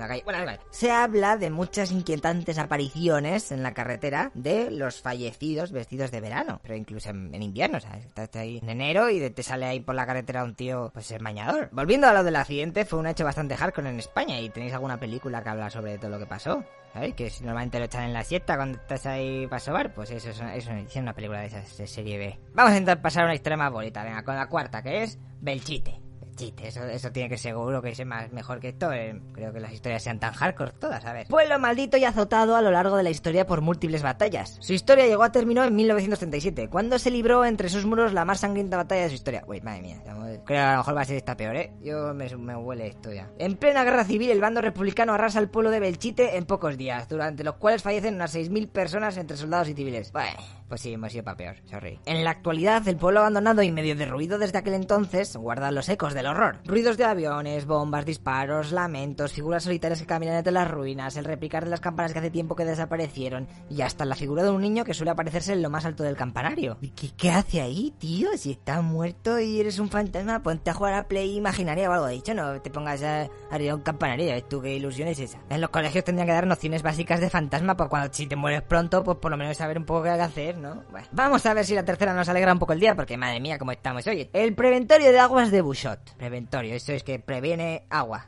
Pues Yo qué sé, para riadas, yo qué sé. A ver, los fenómenos paranormales de este lugar se relacionan directamente con su pasado uso como sanatorio para tuberculosos durante la guerra civil. Madre mía, este ya directamente lo tiene todo junto. Guerra civil y encima sanatorio para tuberculosos. No voy a hacer la gracia de tuberculo porque, bueno, ya lo he dicho, ¿no? Pero da igual. Se cuenta que en origen era un grandioso complejo hotelero, el Hotel Miramar, que su dueño terminó perdiendo, el marqués de Borges, en una partida de póker, ¿sabes? Que yo no quiero saber lo que se apostaría el otro colega, porque si este se apuesta el complejo hotelero este, pues, no sé, lo, lo siguiente que iba a ser, comunidades autónomas, mira, me ha puesto yo Castilla y León. Yo flipo, y es que además no me quiero imaginar ni las ciegas. Sesiones de espiritismo, ouija, misas negras, yo esto de misas negras supongo que es cuando la gente va de negro, ¿sabes? A misa, pues eso es un entierro de toda la vida, ¿no? Y fuerzas misteriosas que recorren las estancias y túneles subterráneos convierten el preventorio alicantino en uno de los más visitados por los aficionados del misterio. Si te aburres, puedes ir con tus colegas allí y pasar la noche por los pasillos que dan bastante mal rollo, tipo hospital, así, si te mola ese rollo de videojuego, pues mira, pues hay con millones de grabadoras, a ver qué pasa, y si no pasa nada, pues te lo inventas luego, ¿sabes? Seguro que tienes algún colega que empieza a hacer ruidos, y ya con esto te vale. Venga, vamos al 2, a ver si hay algo tipo Mansion Playboy, ¿sabes? Porque aquí es todo muy triste, ¿qué pasa? ¿Los fantasmas solo están las cosas tristes? A ver, Ochate, que este es de mi provincia, a ver. En el condado de Treviño, desde Burgos, encontramos uno de los parajes más misteriosos de España, y un lugar de peregrinación para los amantes de lo paranormal. O sea, que la gente va ahí, en plan, en los años acobeos, y eso se peta. Después de una serie de plagas, viruela, cólera, tifus y otras tantas tragedias, Ochate se convirtió en un pueblo maldito y no querido. Al final, obviamente, el pueblo se abandonó y ya no queda nadie, y tan solo quedó hoy en pie la torre de la iglesia del siglo XII, los muros de la casa del crimen en la que un pastor mató a otro cuando ya no quedaba nadie en el pueblo, y la ermita donde se aparece en ocasiones la dama de negro. Se habla también de muchos avistamientos ovnis por la zona, pero bueno, no sé. Como en todos los lados, supongo. Así que si vais, no creáis que eso va a ser un pueblo ahí todo guapo con millones de calles y tal. No, no. Quedan dos o tres edificios en pie y el resto ya es todo campo. O sea que lleva la tienda a campaña, no te creas tú que vas a tener tejado para ti. O un hotel. Y nos vamos al lugar estrella paranormal de España, que se ve que es el Museo Reina, So- Reina Sofía. Madre mía, un museo. Todo bonito, por lo menos. El actual Museo de Arte Contemporáneo de Madrid guarda mucho más que famosas obras de arte entre sus paredes. Y es que gran cantidad de sucesos paranormales son registrados por trabajadores e incluso visitantes. El edificio fue construido en el siglo XVI como sanatorio, en el que realizaban estudios de medicina, autopsias, así como reclusión de dementes y niños abandonados. Más adelante se convirtió durante la guerra civil en hospital y prisión, escenario de torturas y ejecuciones, vamos, lo normal era una prisión. De esa época. Ruidos de golpes, gemidos, inexplicables anomalías en el sistema eléctrico como que los ascensores funcionan solos así random. Aunque también es famoso la imagen de tres monjas por los pasillos y de un asesino demente llamado Ataulfo. ¿Ataulfo? ¿Pero qué nombre es ese? Madre mía, ¿eh? Así no, ¿eh? Así no. Ey, una cosa, lechero, tío, es que casi todas las que has dicho aquí eh, van sobre la guerra civil. ¿Qué, qué, qué pasa? ¿Esto está sponsorizado por el cine español o, o cómo va? Podrías tener un poco más de originalidad, ¿no? En estos temas. Pues sí, ya me he dado cuenta cuando estaba leyendo, digo, madre mía, se ve que antes del 36 no tenían fantasmas en España. Pues mira, fíjate, espero que aprendáis la lección, nada de guerras, porque luego sale el mogollón de fantasmas y mierda de estas, ¿has visto? Ay. Así que nada, si queréis ir a los sitios estos, ahí llevar vuestras tiendas de campaña, vuestra cámara que graba con infrarrojos, vuestros micrófonos, cosas guays para dar de comer, llevar un vaso de leche a los fantasmas o algo que tiene también sentimientos, hombre. Bueno, y si grabáis algo me lo pasáis, que yo también quiero ver ahí psicofonías ahí, qué dicen, ¿sabes? Y si no grabáis nada, pues no me lo paséis porque me va a aburrir seguro, es muchísimo. Y ya está, no quiero ya aburriros a vosotros, ¿sabes? Así que os dejo aquí. Hasta luego, lo que pizzas. Hola, muy buenos días. En otro vídeo hicimos el top 5 de lugares encantados de España. Bueno, pues como lo petó, vamos hoy a hacer el de lugares encantados, pero del mundo. Hombre, no vamos a ser tan cerrados de solo mirar nuestro territorio. Empezamos con el bosque Oakigahara. En las faldas del monte Fuji, que es el típico este de Japón, típico, tipicazo, se encuentra el bosque apodado el bosque de los suicidas. Se llama así porque es uno de los lugares del mundo que más se visita solamente para eso, para suicidarse. Se calcula que cada año una media de 30 personas acaban con su vida en esta área boscosa, con picos de hasta 100 suicidas en 2010, que hubo ahí se lo petó. Se dice que el origen de esta tétrica costumbre se encuentra en la práctica del ubasate, que consiste en abandonar a su suerte en las entrañas del bosque a los enfermos graves. El sitio es bastante hardcore. Porque, ahora te voy a decir así ya con palabras, la gente entra, ¿no? Se mete hasta el fondo, por ahí, en el bosque, imagínate, si conoces un bosque, pues imagínate, entra bastante hondo, y ahí se suelen ahorcar, o se pegan un tiro, bueno, mil cosas. Y claro, hasta que al cabo de varias semanas, tú que estás dándote un paseo por el bosque ese, que dices, no soy suicida, pero me quiero dar un,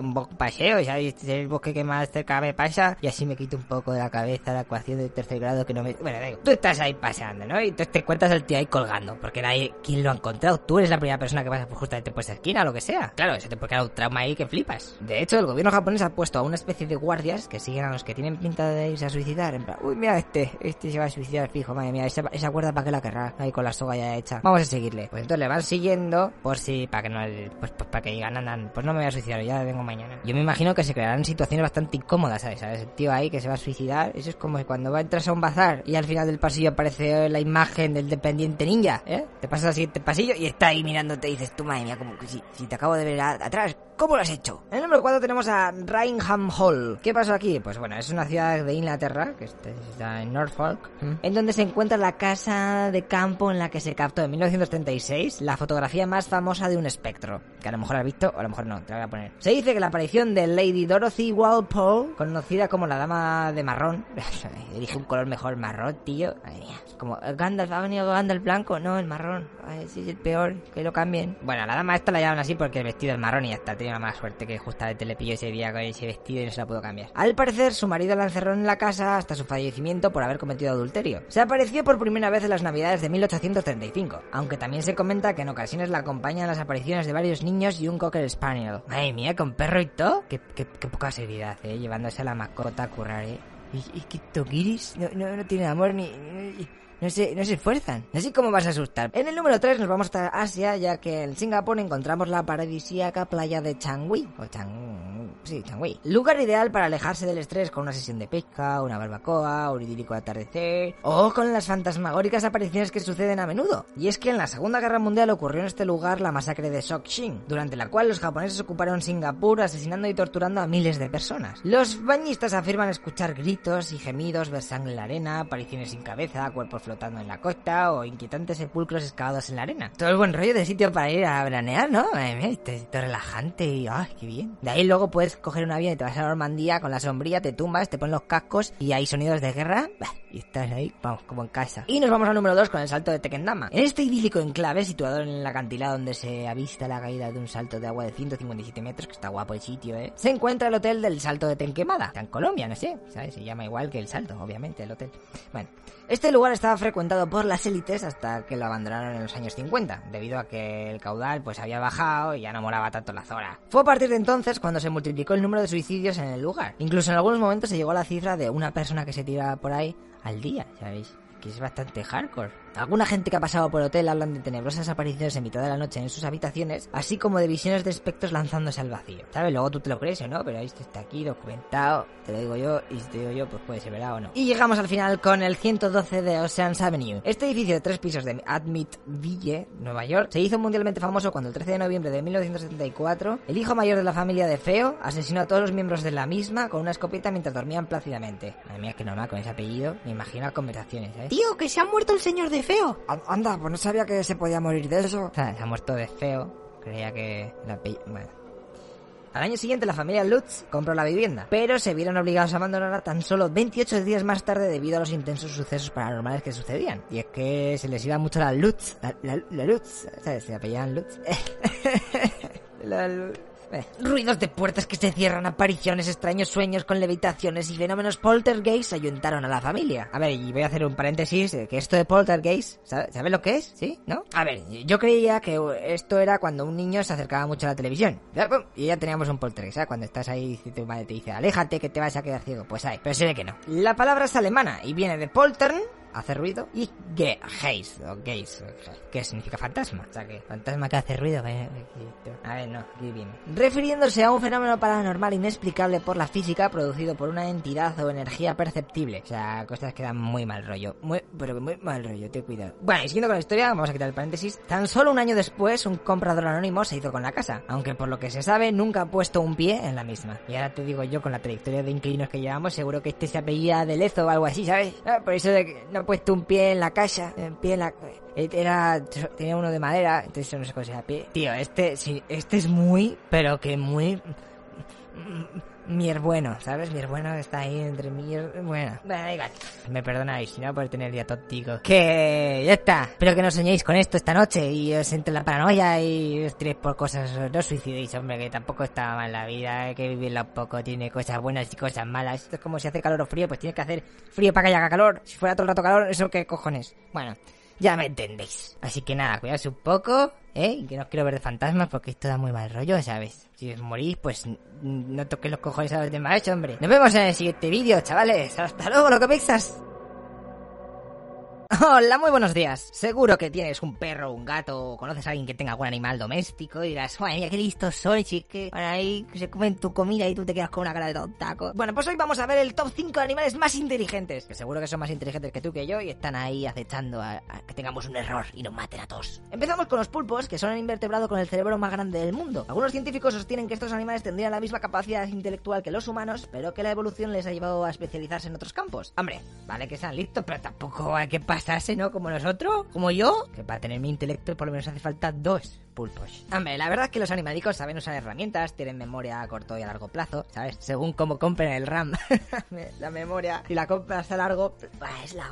Y le dan al coco para resolver problemas complicados, no como yo. Pero lo más curioso de todo es que solo un tercio de las neuronas las tienen en su cerebro. El resto se encuentran por los tentáculos, los cuales siguen funcionando aunque estén desconectados de la cabeza. O sea, que no le deis mucho al pulpo a la gallega, ¿eh? Que te estás comiendo en verdad sus sesos. Bueno, que ya sabes, de lo que se come se cría, o sea que... Dale ahí, Chechu, dale. Salimos del agua y en el número 4 nos vamos a ver a los loros. Que los muy tunantes son más inteligentes de lo que te crees. Y te voy a explicar el experimento de Alex. En 1977, una psicóloga animal... ¿Existen psicólogos para los animales? Pues sí, eso parece. Supongo que también habrá psicólogos para estos psicólogos animales. Y así, eternamente. Es una línea continua, infinito. Bueno, que la tipa esta se compra un loro corriente y moliente en una tienda de animales. El pájaro tenía un año de edad y empezaron a intentar enseñarle cosas para ver cuánto inteligente podía llegar a ser. Con el pase del tiempo, su media de respuestas correctas era de un 80%. Sabía diferenciar objetos, decir su color, su forma, etc. Una curiosidad es que si estaba cansado de los experimentos, en plan, venga, tía, dejarme rayar, él decía, me voy. ¿Sabes? Porque los loros hablan, no sé si sabes. Y si veía que sus respuestas enfadaban al investigador, soltaba. Lo siento. Bueno, supongo que lo diría en inglés, porque esto es todo en inglés.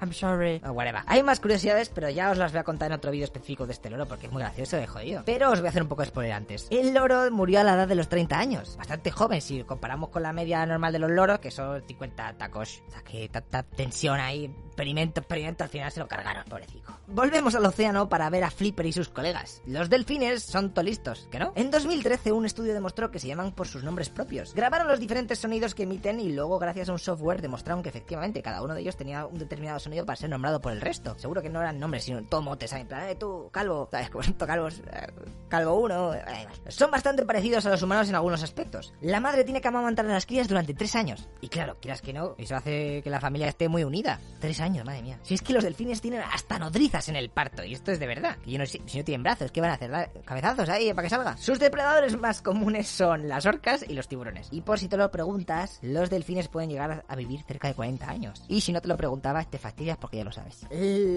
Los elefantes, como bien sabréis, es el número 2, ¿eh? Tienen el cerebro más grande de todos los animales en comparación con su cuerpo. 5 kilogramos que pesa ahí el bicharraco del cerebro. Y el mayor de todos los animales sería el de la ballena que puede llegar a pesar no sé cuántos kilogramos. Los familiares de Dumbo pueden llegar a vivir... ¿Os habéis dado cuenta que no he dicho los kilogramos de... Es que no... No sé lo que, lo que he puesto. Da igual. Los familiares de Dumbo pueden llegar a vivir... Estoy tonto, ¿eh? Los familiares de Dumbo pueden llegar a vivir 70 años y tienen muchas características intelectuales, como son cuidado maternal, saben jugar, usar herramientas, tienen compasión, cooperación... Y una cosa que seguramente penséis que es una chorrada, pero los elefantes tienen conciencia de sí mismos. ¿Qué quiere decir eso? Pues que saben que son ellos mismos cuando se ven enfrente de un espejo y otras cosas. Gracias a todo esto, científicos están cuestionándose hasta cuándo tendremos que esperar para considerar que matar a uno de estos animales se considere como asesinato, ya que su capacidad cerebral es de las más parecidas a las nuestras del reino animal. Venga, ya llegamos al final, va. En la cúspide de la tabla están los gorilas y los chimpancés. Vale que no hayan seguido nuestra rama de la evolución, pero ahí donde les ves, su parecido en el comportamiento con el nuestro es, vamos, están ahí, ahí, son iguales. Los gorilas son capaces de utilizar herramientas para realizar acciones diarias y también pueden aprender el lenguaje de signos que usan las personas sordomudas para comunicarse. El caso más excepcional es el gorila Coco, que ha sido adiestrado desde jovencito y sabe más de mil de estos signos, que comprenden unos dos mil palabras. Una curiosidad de las mil que tiene el experimento este con Coco es que en la Navidad de 1983 pidió a su cuidador un gato como mascota. Entonces le regalaron un peluche de un gato, pero Coco pasaba olímpicamente el peluche y estaba triste. Dice, madre mía, se creen que soy gilipollas. Esto no es un gato, es un peluche. Eh, Menos tontos, los humanos. Seguro que no están en el top 5 de animales más listos. Así que al año siguiente le dejaron elegir un gato abandonado, escogiendo a uno de la raza Manx. Que no sé para qué te estoy contando la raza, si da igual, ¿sabes? Pero yo te lo digo por si algún día juegas al Trivial y sale esto, la raza del primer gato de Coco. ¡Fua! Quedas como un señor. Coco cuidó al gato al máximo, como si fuera una cría suya, hasta que al año se escapó y un coche la atropelló. También es mala suerte. Cuando el cuidador le contó a la gorila lo que había pasado, ella hizo el símbolo de tristeza y de mal y se fue a un rincón y empezó a llorar, emitiendo sonidos similares a los que hacemos nosotros los humanos al llorar. Pero bueno, no va a acabar la historia triste, tranquilos. Dos años después le dejaron coger otros dos gatos nuevos y en 2015 le han regalado por su cumple otra pareja de gatos. Los gorilas suelen vivir como 50 años o así y Coco ya tiene 45. O sea que ya está mayor la pobre, pero bueno, ella aguanta. Y bueno, estos son unos cuantos ejemplos de animales inteligentes, pero es que compartimos un planeta con mogollón de bichicos, ¿eh? O sea que tratarles bien, que no tiene ninguna culpa de que tú estés ahí y le quieras pisar. Está viviendo tranquilo. Cuidar un poco a los animales, hombre. Imagínate que no tuvieran menudo rollo de vida, ¿eh? Tenías un perro ahí para tocar las narices y ponerle el cono ese cuando tiene una herida. Pues ya. Venga, chavales, un saludo. Hasta luego, los copichas. Hola, muy buenos días. Antes de empezar el vídeo voy a pedir disculpas porque no voy a poder poner los videoclips originales. Bueno, a un cacho así de Strangis y bueno, y la música menos, ¿sabes? Porque sabes cómo son los de YouTube con estas cosas de copyright que a mí me meten stories así pum, pum, pum, y me quitan la cuenta en un, en un segundo. Pero en la descripción del vídeo os dejo los links para que los veáis vosotros y que a mí no me pase nada y que esté seguro aquí en mi cueva. Así que no te rayo más y vamos a empezar con el top 5 de los videoclips más caros del mundo. Empezamos con Guns N' Roses y su canción Stranged, Strange o como sea, de 1994. Casi 10 minutacos de videoclip tienen la culpa. Y se supone que es la terminación de una trilogía de videoclips iniciada con Don't Cry y continuada por November Rain.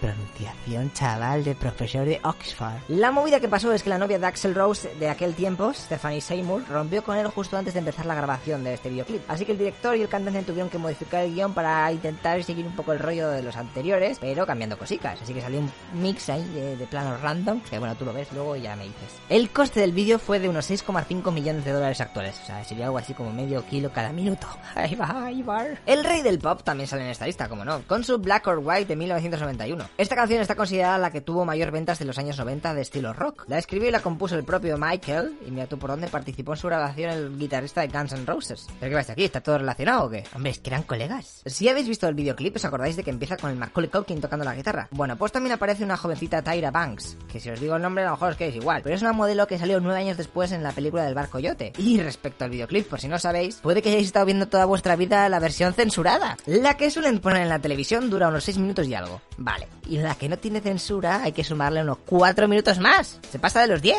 ¿Y por qué la cortaron? Porque al final Michael empieza a destrozar un coche y tal, y la gente creyó que estaba promoviendo la violencia y el vandalismo, ya sabéis, chorrada de la época. Ah. En el número 3 tenemos a Madonna con el videoclip de Express Yourself, que ya es un poco viejuno, del 89 exactamente. Si os mola el cine, y en especial el clásico, conoceréis Metrópolis, esa película alemana expresionista que te cagas. Bueno, pues salvando las distancias, este videoclip está inspirado en ese film. El director del videoclip es uno pro, David Fincher, que también ha dirigido Seven, El Club de la Lucha, El caso de Benjamin Button, y próximamente sacará la de Guerra Mundial Z2. Tampoco hay mucho más que decir del vídeo, así que os voy a contar una pequeña curiosidad de Madonna, y es que cuando se casó con Sam Penn, había tantos helicópteros de los paparazzis que eso parecía Vietnam, así que el actor terminó escribiendo en la arena Fuck off, es decir, que os jodan. Supongo que cuando los periodistas lo leyeron se vieron tan afectados que decidieron tirar las cámaras al mar y empezaron a estudiar una carrera de verdad, como la de Usain Bolt de las Olimpiadas. Madre mía, este tío es un sobrado. La plata también se la lleva la reina del pop con Die Another Day, que fue el tema principal de la película que se llama igual de James Bond, allá por 2002. Por cierto, ella misma hace un cameo en la peli. Anda, mira qué maja. ¿Y sabéis por qué la eligieron para grabar esta banda sonora? Pues fíjate tú por dónde que la segunda película de Austin Powers tuvo mucho que ver. Porque en ella también Madonna hizo el tema principal con la canción Beautiful Stranger. Y como lo petó tanto, los productores decidieron que ella debía ser la que hiciese la canción de James Bond. Así que zasca, la ficharon. Un milloncejo de dólares que se ganó por el cameo y la cancioncita. Ahí va. Además de que tiene un porcentaje de los beneficios de las canciones, promociones, videoclip, vamos, un chollo. Y el oraco es para Michael y su hermana Janet Jackson, con su dueto de 1995. Se grabó cuando estaban en todos los lados las acusaciones de abuso infantil que le achacaban al artista. Así que decidió cantar este tema, que es uno de los más agresivos de toda su carrera, como rechazo a toda la prensa sensacionalista. El coste de los 11 sets de grabación que fueron usados fue de 5 millones de dólares. Lo copiéis a Garate porque entre otras cosas se gastó 175 mil dólares en luces y 8 mil dólares en el maquillaje del propio Michael. La abuela leche, si es que le salía más barato comprarse un disfraz de sí mismo, no me jodas. Para terminar, deciros un par de curiosidades. Michael tenía en su casa una pantalla de cine que proyectaba películas las 24 horas del día y no stop. Tampoco le veo mucho la utilidad, ¿sabes? Si no estás en casa, pues para lado, ¿no? Gastando ahí para. Y cuando vino a España en 1996 solo hizo una salida del hotel. ¿Para qué? Pues lo que hizo Mitchell fue irse a comprar el disco de la Macarena, de los del Río. Disco, el cassette, no sé lo que sería en esa época. Ya que quería comprarlo en el país original, ¿sabes? Tenía una colección de país original, la canción más guapa, pues la tengo ahí, todo guay. Ah, y este videoclip del que estamos hablando, de Scream, costó 11 millones de dólares actuales. Ya ves, para 5 minutos. Así es que tiene más presupuesto que muchas películas españolas, tío. Es que es un. Y eso es todo. Como os he dicho, os pongo en la descripción los videoclips, porque yo estoy aquí de pies y manos. No puedo hacer nada más, lo siento, no tengo poder aquí suficiente. Así que si os ha entrado la curiosidad, ya sabéis, ¿vale? Por mi parte ya está todo dicho, no tengo más nada que contaros. Hasta que hasta luego, lo que piensas. Hola, muy buenos días. Siempre nos quejamos de que las películas que hacemos en España son una mierda y que no se gastan nada y que este tío ya ha salido en todas las películas de este año y que siempre va de lo mismo, bla, bla, bla. Bueno, pues hay un país en la Tierra que esa cosica de gastar poco en las películas no le va mucho. Bueno, en algunas solamente. Y esas son las que vamos a ver en este top 5 de films más caros. Films, te lo digo en inglés, así, ¿cómo te quedas? Empezamos con la de Tangled, que tiene nombre de Pokémon, pero no es eso, ¿no? no. La tradujeron como Enredados y es una de animación. Que la historia basada en el cuento Rapunzel costó nada más y nada menos 260 millones de dólares. Y os cuento algunas curiosidades de la película, va. Se creó un software especial solamente para simular el movimiento del pelo de la protagonista. Y es que la melena le tenía que medir 21 metros. Es esto no normal, ¿sabes? Necesitamos un software aquí a saco. Invierte, invierte. También la escena esta de los farolillos fue muy compleja de hacer, ya que había 46.000 faroles que formaban unos 460 millones de puntos de luz individuales. Que si te mola el After Effects o el 3D, sabrás que para renderizar eso, pues como mejor pegarte un tiro así y decir, mira, yo aquí ya no trabajo. Y para que los dibujantes no se suicidasen, en el estudio tenían una Wii donde jugaron unas 2.000 partidas al Mario Kart, ¿sabes? Que lo tienen ahí contado. Dice, mira, hoy la 1999, venga, vamos a hacer otra más y acabamos la peli, ¿va? Menudo chollo de curro que tienen algunos. La película fue luego un éxito, ya que ganaron casi el doble de lo que costó. Pero no todo va a ser bonito en esta lista. En la cuarta posición está un fail, pero un fail de ese puto Y es que si habéis visto la de John Carter, sabéis que aquello no les pudo ir muy bien. Se gastaron 263 millones y ganaron 284. Pero claro, no todo se basa en las cifras de venta de entradas. Y Disney declaró que había tenido unas pérdidas de 200 millones de dólares, convirtiéndose en uno de los mayores fails de la historia del cine. Lo más gracioso es que esta película ya llevaba gafada pff, desde sus comienzos. Empezó a gestarse en 1931, pudiendo ser la primera película de animación de los Estados Unidos. Pero ahí la cosa se torció y empezó a rebotar de productora en productora hasta que Disney le compró los derechos en 2007. Sea, 70 y pico años después. Y claro, ya sabéis cómo es Disney, pues va y se flipó. Crearon casi 2.000 trajes para la película y la corona de la protagonista llevaba 120.000 Swarovskis puestos a mano. Pues ahí os comáis los cristales listos que la película es una cagada. En el 1-3 tenemos a Los Vengadores, la era del Ultron 2015. Mira que no me molan las películas de superhéroes, ¿eh? porque está, es- me aborrecen ya, todo es igual. Al final viene, viene un malo, luego lo mata, y ya está. Así todo el rato. ¿Dónde está el guion ahí? Pero cuando una película gana 1.250 millones de dólares más de lo que ha costado, pues bueno, algo tendrá, ¿no? Aunque a esta secuela no le fue tan bien como la primera película. Algunos dicen que el principal motivo por lo que esta película no tuvo tanto éxito fue el salvaje recorte que hubo en el metraje, y es que tuvieron que quitar más de 60 minutos a la película hasta dejarlo en dos horas y media. Y como curiosidad contarte que durante el rodaje tuvieron que contratar tres dobles para Scarlett Johansson, ya que la actriz estaba embarazada y no era plan de que saliese ahí todo el tripodio ahí de repente, qué gordaca está ahora, ¿no? Y antes no, ¿qué pasa? Ay, si no lo sabes, en 2018 y 2019 tendréis la tercera y la cuarta parte. Si estás ahí todo motivado, quieres más. La plata es para... Madre mía. 300 millones de nada costó la tercera película de la saga de Piratas del Caribe. A Disney en verdad le dio igual, ya que tuvieron tres veces más de beneficio. Obtuvo dos nominaciones a los Oscars, mejores efectos visuales y mejor maquillaje. Lo que me hace gracia es que empezaron a rodar la película sin haber acabado el guion. Esto es profesionalidad, señores. No sabemos dónde vamos, pero venga a grabar. Y por no hablar de que a la vez también estaban rodando la segunda parte. O sea, que estaban ahí tome. Eso tenía que ser un descontrol total. Todo sea para ahorrar costes y pillar más dinerico fresco. Y por fin llegamos a la película más cara que también va para la Disney, su querida cuarta película de Piratas del Caribe Bye que era no sé qué, a ver, en mareas misteriosas o navegando en aguas misteriosas, de ahí que sé. 375 millones, en lo que es lo mismo, muchísimo dinero fue gastado en hacer lo que hasta hoy en día es la última de la saga, aunque en 2017 sacan la siguiente. Fue la primera película de Disney en ser lanzada totalmente en formato tridimensional, aunque está moda, creo que ya no se lleva mucho, ¿no? Si eso ya no ha petado. A ver, ponme el precio igual que las normales y entonces a lo mejor me lo pienso, si no, no. Si habéis visto la película os acordaréis de que aparece el pirata Barba Negra. Pues un poco de historia nunca viene mal. Y es que su muerte fue bastante curiosa. Fue perseguido por un barco de la Royal Navy hasta que el pirata se cansó y dijo, Meh", y les abordó. Allí se enfrentó contra el otro capitán del barco, al cual le venció. Pero este en el último instante sacó su pistola y lo disparó. Barba Negra cayó al suelo y el inglés le cortó la cabeza. Poco después la colgaría en el barco así como trofeo. Me molaba mucho. Madre mía, qué tiempos aquellos donde el honor existía. Aunque es un pirata, no sé si eso... Da igual. Ah, y esta es la bandera que llevaba el barco pirata. Supongo que secuestrarían guarderías y pondrían ahí a los bebés a trabajar para poder crear este pedazo de conceptos tan avanzados para su época, porque si no, no me lo explico. Y ya está, ya está. Seguramente esta lista ya hay que actualizarla dentro de 10 años, porque esto se habrá ido a la mierda y habrán hecho super películas mejores. Pero hasta entonces os quedáis con estas 5, que como información así para complementar un poco el día, está bastante bien. Eh, aquí me falta una. ¿Dónde está Avatar? ¿Dónde está Avatar, eh? Pues mira, Avatar costó 237 millones de euros. Y el quinto eran 260, o sea que no entra. Lo siento, tío, lo siento. Déjame en paz. Y por cierto, si estás viendo este vídeo y no te has suscrito, tío, ¿qué haces, macho? Que yo veo todos los días, ¿sabes? Tengo una lista y veo la gráfica y me hace ilusión que suba un poco, ¿sabes? Pero ya tuve dos suscriptores, pues hoy tres, vale, tres, chaval. ¿Quién vais? Sigue soñando, lechero. Vale, da igual. Que... Ya está, os dejo estos vídeos que seguramente te interesan bastante. Los pongo ahí. Google me ayuda a decirte cuál te interesa más, cuál te interesa menos. O sea, que esto está personalizado para ti. Así que mírate algo de esto, hombre. Que... nos vemos en el siguiente vídeo de la próxima semana. ¡Hasta luego, loco pizza!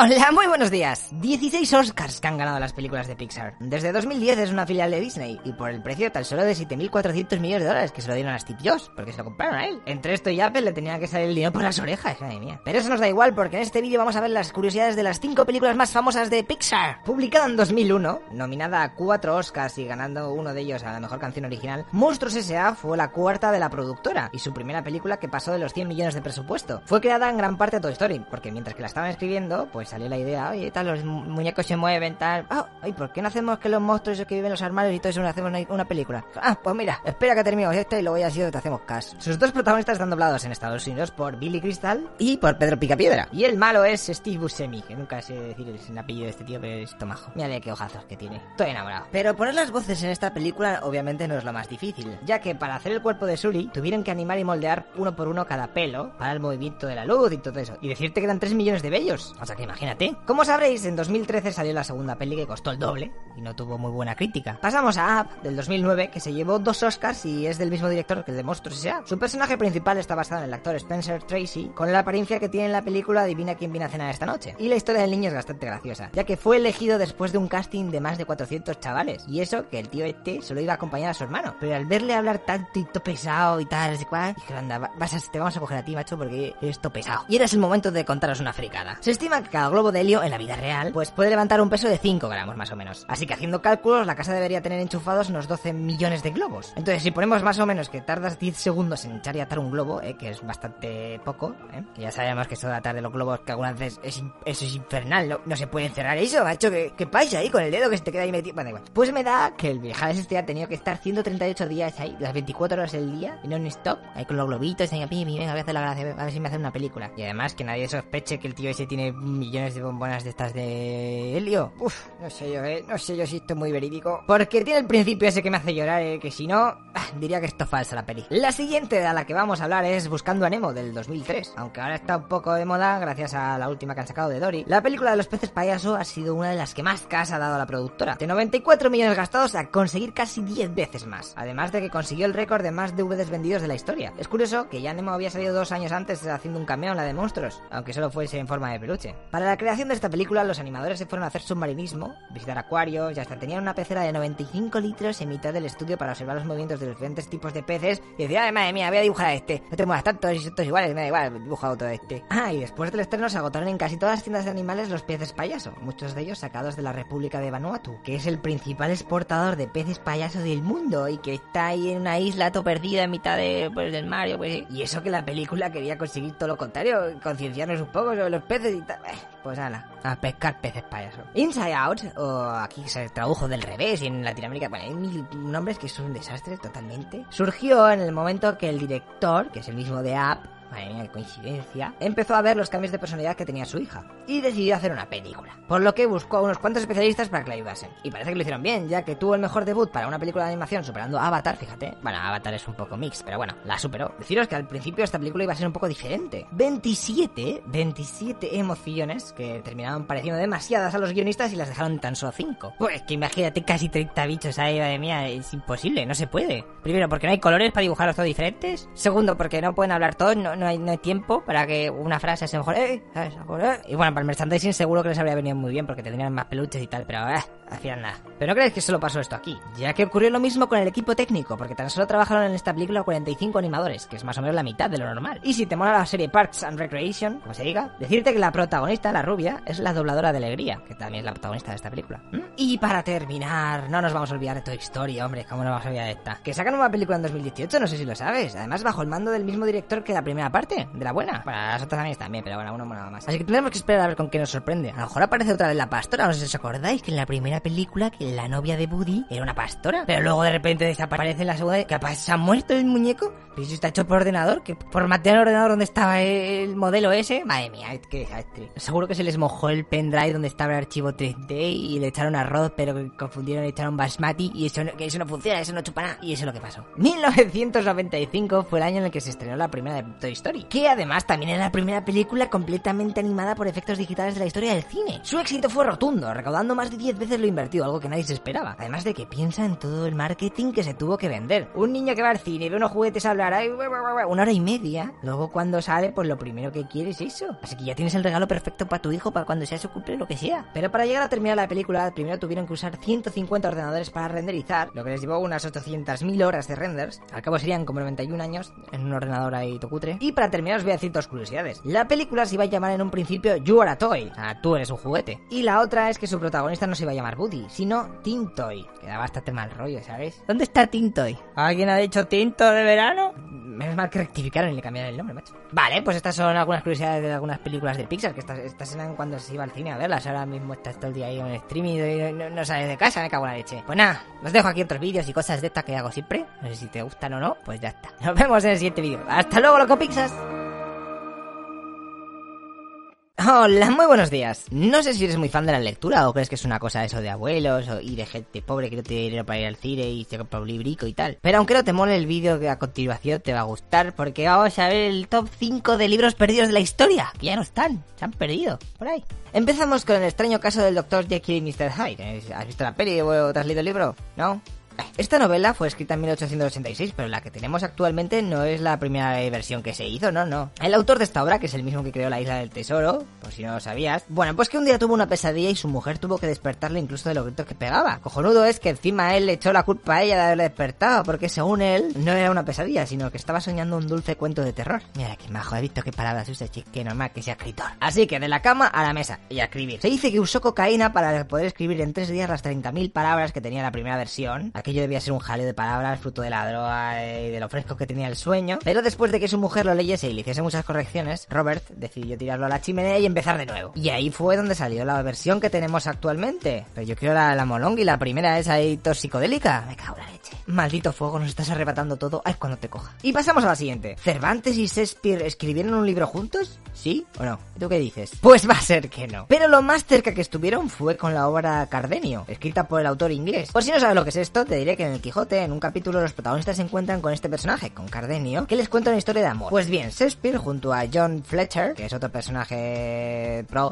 del teatro inglés, a un director, escribieron la historia de ese Cardenio, por lo que sería algo así como un spin-off de la obra de Cervantes. Se representó dos veces en el mítico Teatro Globe de Londres, ahí mitiquísimo, le ahora cómo está, está hecho pues un poco vintage. Lo que pasa que en 1613 hay un incendio y las copias se pierden forever. Actualmente algunos autores han conseguido volver a escribirla gracias a pequeños fragmentos y reconstrucciones que luego se hicieron de la obra, pero eh, igual, igual que la original no ha quedado. Qué curioso, ¿eh? Shakespeare y Cervantes hay ahí junticos, unidos por una historia de amor. El número 3 está algo especial. Algunos de los libros perdidos que más han dado que hablar son los perdidos de la Biblia. Uy, sí, no veas, estoy con mis colegas todo el día ahí comentándolo en las redes sociales y uff, estoy todo preocupado. Calla, hombre, déjame explicarte un poco de qué va esto. Son 20 libros que se desconocen dónde están, pero se sabe que existen porque en otros textos se hacen mención a ellos. Ah, bueno, y también hay otros documentos que al principio entraron en el Antiguo o Nuevo Testamento, pero con el paso de los siglos tuvieron que salir, ya que la iglesia los consideró apócrifos, o lo que es lo mismo que son to fake, y ya no molan. Un caso curioso es el del Apocalipsis de Pedro, en donde se describe con todo lujo de detalles cómo es el infierno y las penitencias que allí ocurren. Es gracioso porque está leyendo así poquito, que para cada diferente pecado hay un tipo distinto de tortura. Si os habéis portado muy mal y queréis ver la tortura que os va a tocar en el futuro, pues lo buscáis. Pero os voy a decir la que van a tener nuestros queridos políticos que han sucumbido a la corrupción, que eso, eso me interesa. Así que abro comillas. Espera, espera, como estamos hablando del infierno voy a poner voz así de miedo. Estos hombres y mujeres se morderán sus propios labios en tormentos y serán heridos por un hierro candente en los ojos. Muy rico, eh, muy rico. Venga, seguir robando, que toda la eternidad con el madridista ahí dando la tabarra en el ojo tiene que molar.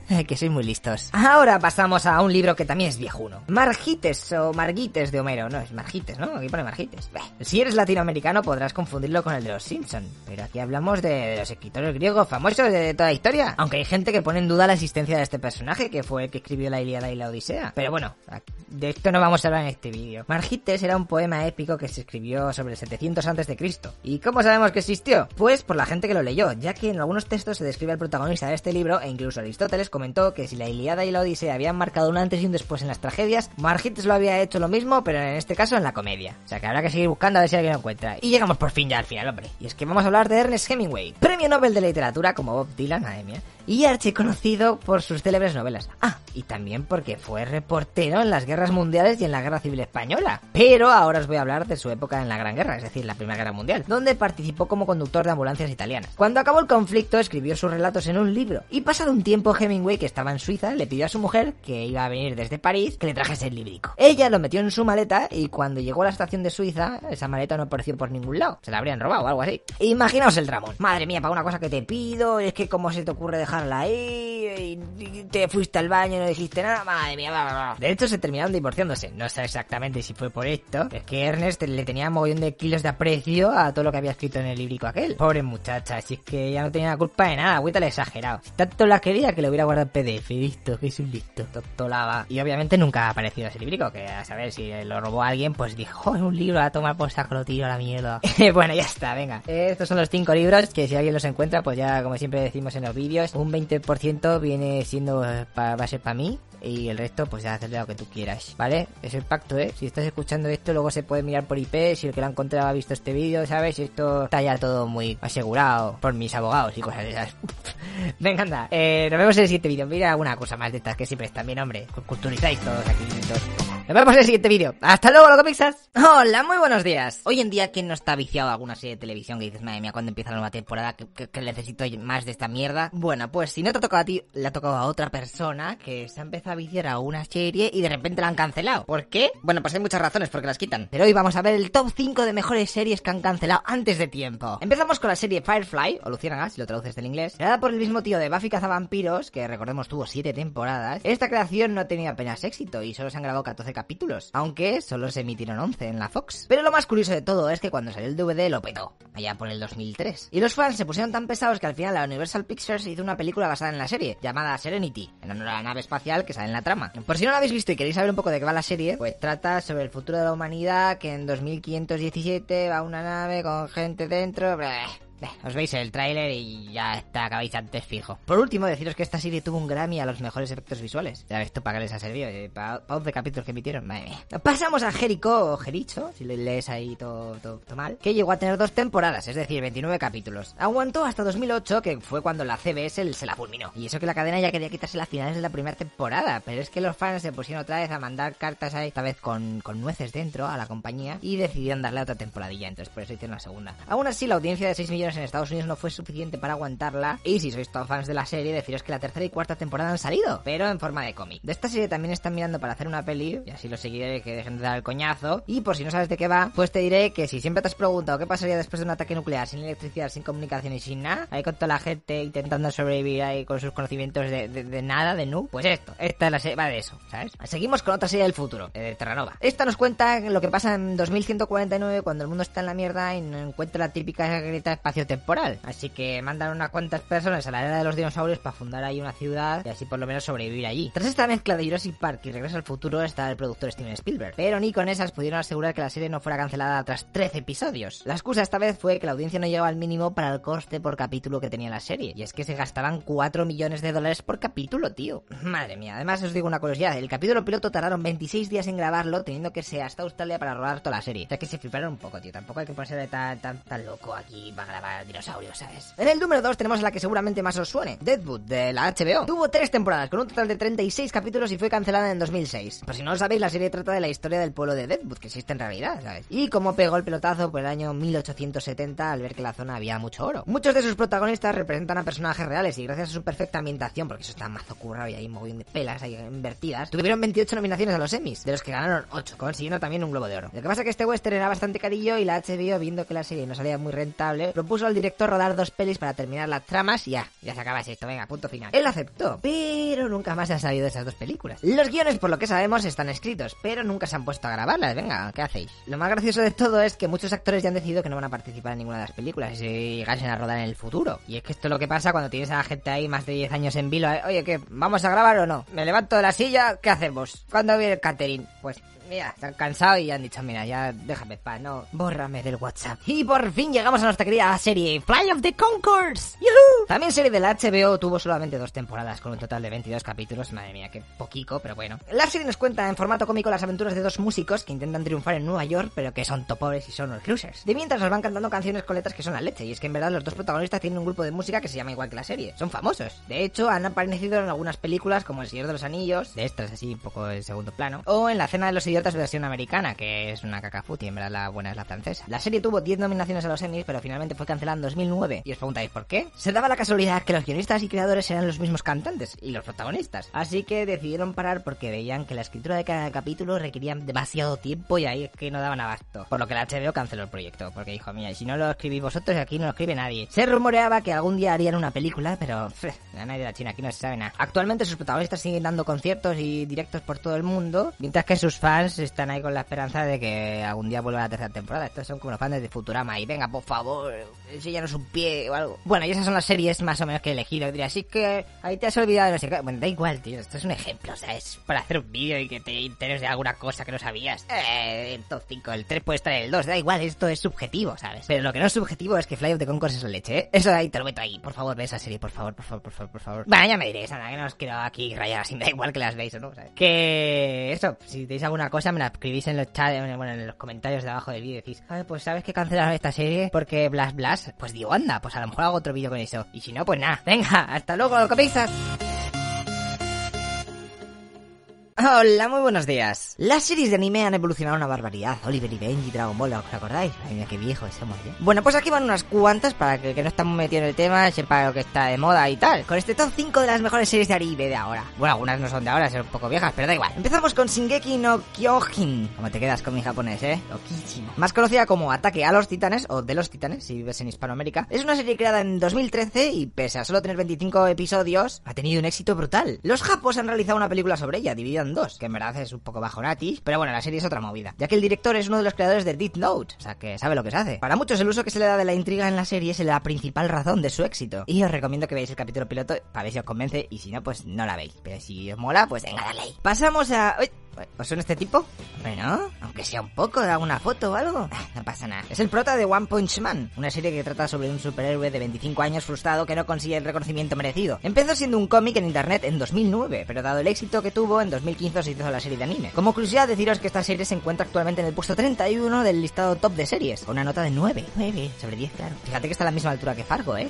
Cuidado. De momento hay 6 episodios, pero bueno, así te da tiempo para ponerte al día mientras saca la segunda temporada. Y si esta tiene 4 capítulos contados, atentos porque viene una con 965, 13 películas, 15 programas especiales, 35 videojuegos, pues, y podrías seguir lo que pasa que One Piece es casi una religión, pero que la conozca por lo menos. Se considera el manga más vendido del mundo de los últimos 10 años. Respecto a la serie, empezó en 1999 y al principio se creyó que duraría como 5 años, pero al ver el éxito han dicho que, bueno, que al final ya se verá. Ya sabes el dinerico lo que da. Gracias a su fama, otras franquicias han querido que sus personajes se mezclasen en sus tramas, como es el caso de Dragon Ball en el manga o de Naruto y Bleach en videojuegos. Si te molan las historias de piratas, esta es tu serie y es que está considerada la más famosa de todas las generaciones de lectores de manga en Japón, que ahí son top frikis del manga, o sea, imagínate, es la más famosa, pues esto tiene que ser bueno, ¿no? La plata es para Death Note y esta sí que la tienes que conocer, si no te escribo el nombre es en la libretica y te mato. Y es que la serie estaba sobre eso, que si escribes el nombre de una persona y como quieres que se muera, pues se muere. Su éxito hizo que después se grabasen tres películas con actores reales, que los muñecos están así como en 3D. Dos novelas, unos cuantos videojuegos para Nintendo DS. Bueno, una máquina de hacer dinero ahí a saco. Tiene dos temporadas con un total de 37 capítulos. Una curiosidad de esta serie es que en China se prohibió, ya que los profesores empezaron a ver a muchos alumnos con cuadernos tuneados, como el de la serie, en donde apuntaban los nombres de sus enemigos, profesores, Ronaldo, Messi, bueno, ya tú sabes. Y en Estados Unidos ha habido casos de estudiantes detenidos o suspendidos por hacer lo mismo. O sea, que si ten cuidado en el instituto si estás ahí escribiendo, ten cuidado, hombre, que eso no sirve para nada, que solo es una serie. Te lo tomes todo así a lo loco. Y llegamos a la cima con el alquimista de acero o de metal completo. Madre mía, se queda cosica solamente decirlo la traducción. La serie de Full Metal Alchemist nació en 2003 y acabó en 2010. Sus dos temporadas tienen 51 y 64 capítulos respectivamente, o sea que tienes ahí para viciarte. Y tampoco tengo muchas curiosidades de esta serie para decirte, porque si no la habéis visto os vais a quedar todo locos. Aunque os puedo comentar que esta mujer llamada Hiromu Arakawa es la creadora del manga y que creció toda su infancia en una granja y a mí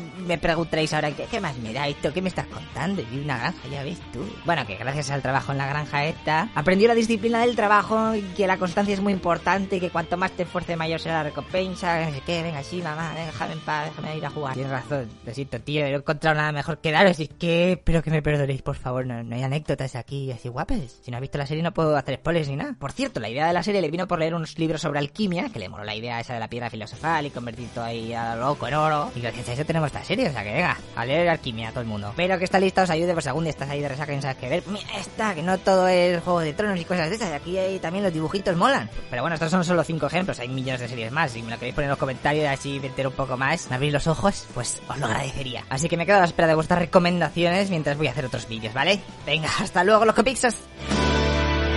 Hola, muy buenos días. Muchas veces has ido por el campo todo feliz. ¡Ay, qué bonita es la naturaleza! Ah, pero amigo, si supieras el peligro que está acechándote por todos los lados, hasta una triste planta puede matarte. Así que vamos a ver el top 5 de las plantas más venenosas que puedes encontrarte. Empezamos con la higuera infernal. Así, con el nombre. Está guapo. Aunque a lo mejor también te suena por el nombre de ricino. Bueno, pues es una planta que da unas semillas que son muy usadas en la fabricación de pinturas, lubricantes, líquidos para frenos, etc. Pero la movida viene cuando te comes uno de sus frutos, ya que solo con un par de ellos te revientan el hígado y el riñón. Además de que pueden crearte una importante gastroenteritis que haga que te deshidrates y mueras. Así que ten cuidado, tonarte. En España se encuentran mayormente por las zonas de la costa, mientras que en América también puede que la conozcáis como tartago o macororo. Macororo.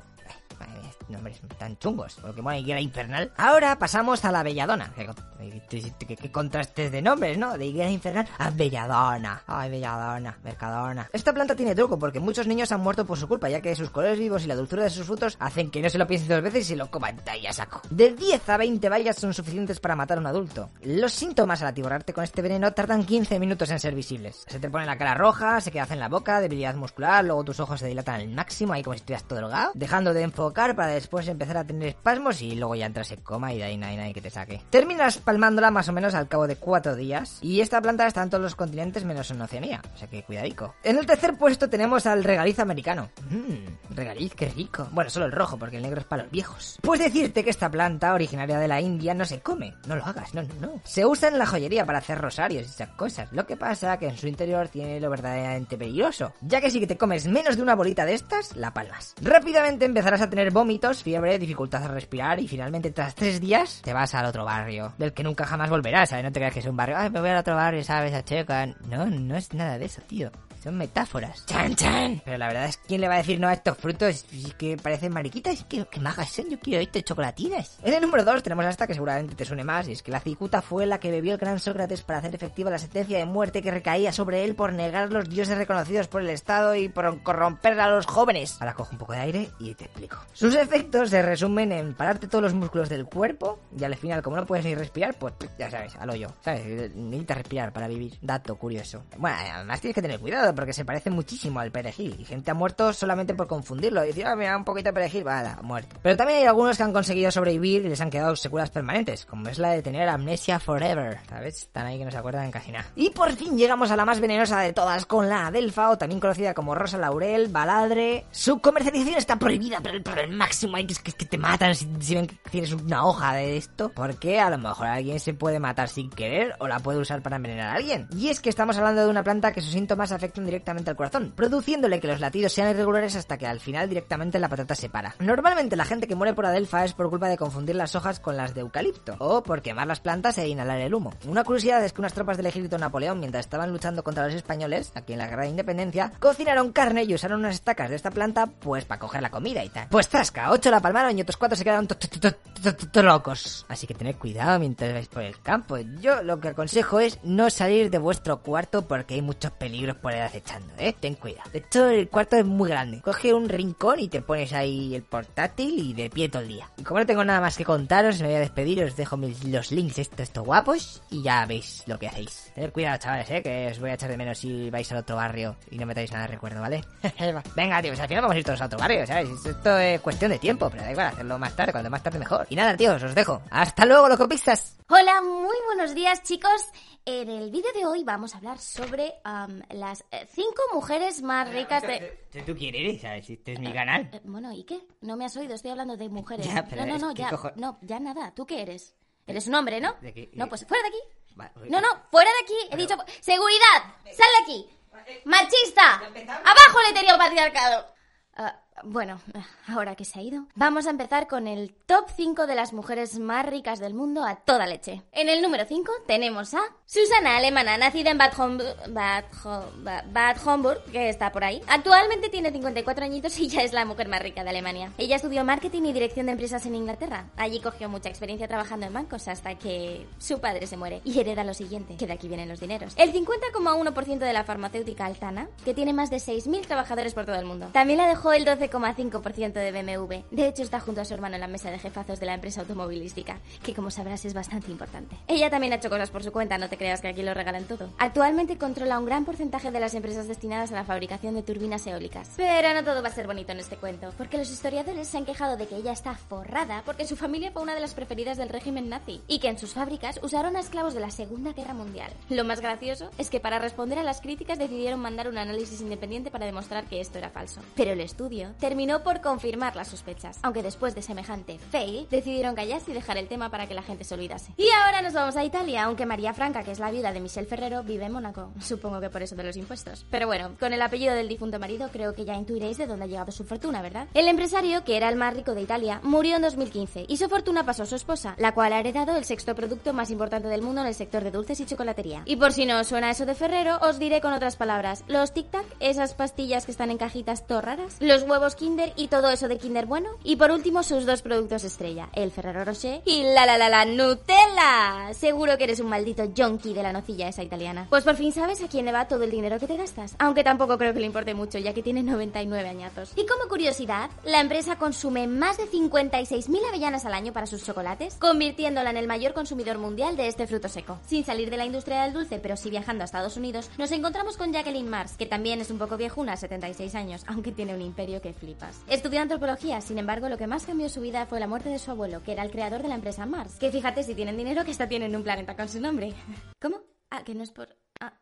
Nada, nada, olvidarlo. Mars está considerada la sexta empresa más grande en Estados Unidos y os preguntaréis, ¿de dónde viene el dinero? Si os digo la lista, no acabo hoy. Pero sí productos que os suenen, mm, los chicles Five, la comida de perros Pedigree o la de gatos Whiskas y, como no, las chocolatinas Mars o Twix son suyas. Así que, si te gustan los dulces, seguro que eres muy fan de ella. Alice Watson. estadounidense un poco más joven, 66 años y forrada hasta las trancas. De hecho, en 2004 fue la mujer más rica del mundo. Estudió económicas y finanzas en la Universidad de Texas y es que ya sabía lo que se le venía encima. Pues su padre es el creador de la cadena Walmart, que si no has viajado por Estados Unidos, al igual no te suena. Pero los centros comerciales tuvieron un antes y un después de su existencia, porque varias de las cosas que vemos ahora como normales, como los descuentos, el autoservicio al coger los productos y meterlos en la cesta, etc., fueron implantados por estos supermercados. Alice además es una freak del arte y ha creado su propio museo en Arkansas, que está bastante guapo por dentro. También es normal si vemos que costó 488 millones de dólares. Y llegamos a la jefaza máxima del mundo, que nos lleva a Francia. Es verdad que Liliane Betancourt tiene una edad 93 años exactamente, pero intuyo que cuando posees 40 mil millones de dólares, pues la vida te viene de otra manera. Su fortuna tiene principalmente dos focos. Su padre la dejó en herencia a la empresa familiar de L'Oreal, que aunque ya era la leche para su tiempo, ella ha ido poco a poco mejorando. Fijaos en este dato. En 1974 ella cambió el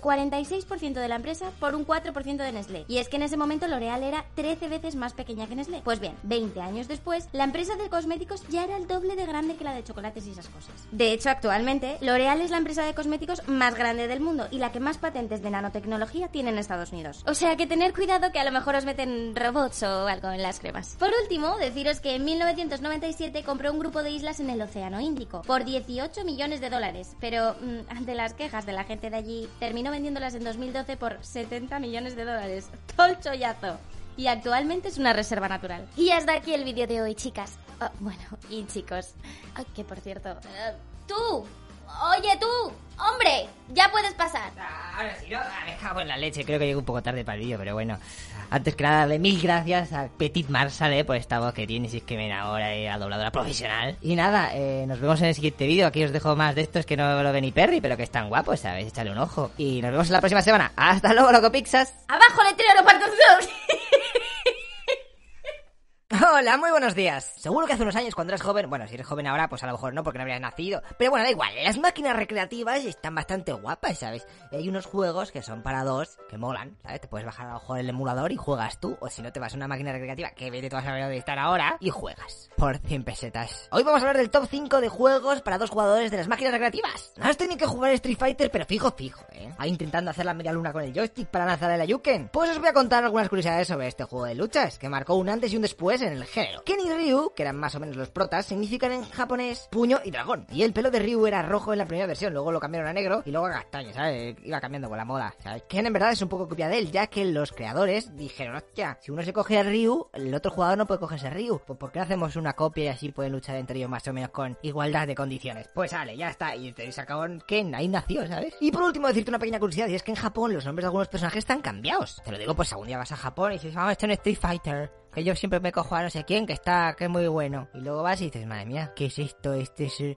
el Street Fighter marca blanca o qué pasa? Marca blanca, ¿sabes? Había el personaje ese que hacía... Vale, la explicación es sencilla. El videojuego, cuando llegó a Estados Unidos, tuvieron que cambiar los nombres porque había la posibilidad de que se pusieran tontos con los derechos de autor. Y es que al boxeador Balrog, los japoneses le llamaban Mr. Bison, por el boxeador Mike Tyson. Entonces dicen, madre mía, Mike Tyson, como si ponga tonto, aquí no puede sacar las perras. Vamos a cambiarlo. Y pues eso lo cambiaron. Bison le pusieron al tío ese que va de rojo, así, el boss ese. Pues está. Pero ese en Japón se llamaba Vega, que también lo movieron y se lo cambiaron a Balrog, que era el español. Bueno, un jaleo de igual, si no te enteras, da igual. Yo te he dicho que hay tres que se han cambiado los nombres, te lo comes. Pues pasamos al siguiente, va. Si te gusta el arcade, Snow Bros te ha tenido que flipar. Fue lanzado en 1990 y tenías que tirar así como bolas de nieve a los enemigos, les hacías una bola y luego les hacías una pataica y eh, te salían cosas. El juego en las recreativas tenía hasta 50 niveles, mientras que la versión de Mega Drive había 20 más, sea, llegaban hasta los 70. Y si tienes mucho mono de volver a jugar este juego, puedes descargarte una versión un poco más cutre en el móvil, ¿eh? está para Android y iPhone. Y ya, por si sois la repra de Freeze, también comentarte que sacaron después dos nuevas entregas, a cada cual más cutre. La última en 2002, de nada. Y ahora nos vamos a un juego que se parece 3 kilos al anterior, pero que salió 4 años antes. Es el Bubble Bubble. Bubble Bub Bubble. Bueno, da igual, sabes lo que te estoy diciendo. Anda, que no le he echado horas a este juego, madre mía. Aquí manejamos a Bud y Bot, que son dos dragones que tienen que pasarse 99 niveles hasta poder encontrarse con el villano Super Drunk, que es así como un tío con paperas y que usa como bastón una arandela de esas para colgar los cuadros. Pues eso. Este ha secuestrado a las novias de los protagonistas y claro, viendo que en esa época encontrar a otras dragonas estaba bastante jodido, pues sale a pegarse el pateo ahí metiendo a la gente en burbujas. Si estás motivado y quieres darle una última oportunidad al juego con algún colega o algo, decirte que en el nivel 50 hay una puerta secreta que si te metes en ella te saltas hasta el nivel 70. Quieras que no, eso siempre ayuda, ¿sabes? Aunque bueno, ya que te lo pasas, pásatelo entero, no me seas tramposo. Cheto, que llevas chetos.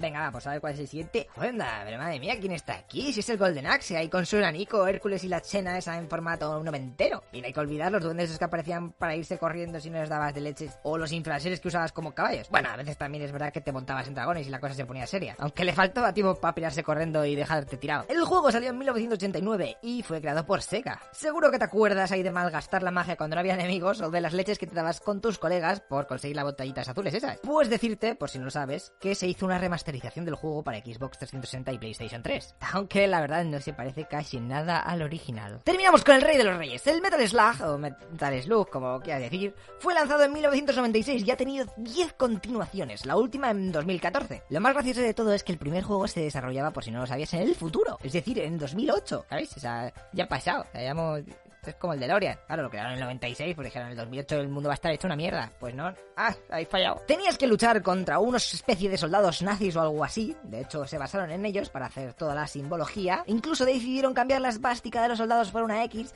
y así no tener problemas con el gobierno alemán. Otra curiosidad que deberías saber sobre los personajes, que al principio solo había dos, ¿eh? pues uno se llamaba Marco Rossi, que era el rubio y que era italoamericano, y el otro, el castaño, se llamaba Tarma Robin y era había nacido en Japón. Después metieron una chica japonesa y otra italiana, pero eso ya es, si has, si ya has seguido jugando, pues para ti. Nunca está de más este juego cuando viene un colega y estás una risa, ay, madre mía, qué malo eres, déjame el tanque, ¿no? ¿Por qué te has montado tú si lo iba a coger yo? Ahí va, así que ya estáis bajándose el emulador. Y nada, espero que os viciéis y si no vais a jugar, por lo menos que os haya recordado de vuestra infancia, que bien lo pasabais y ahora mírate ahí, todo amargado.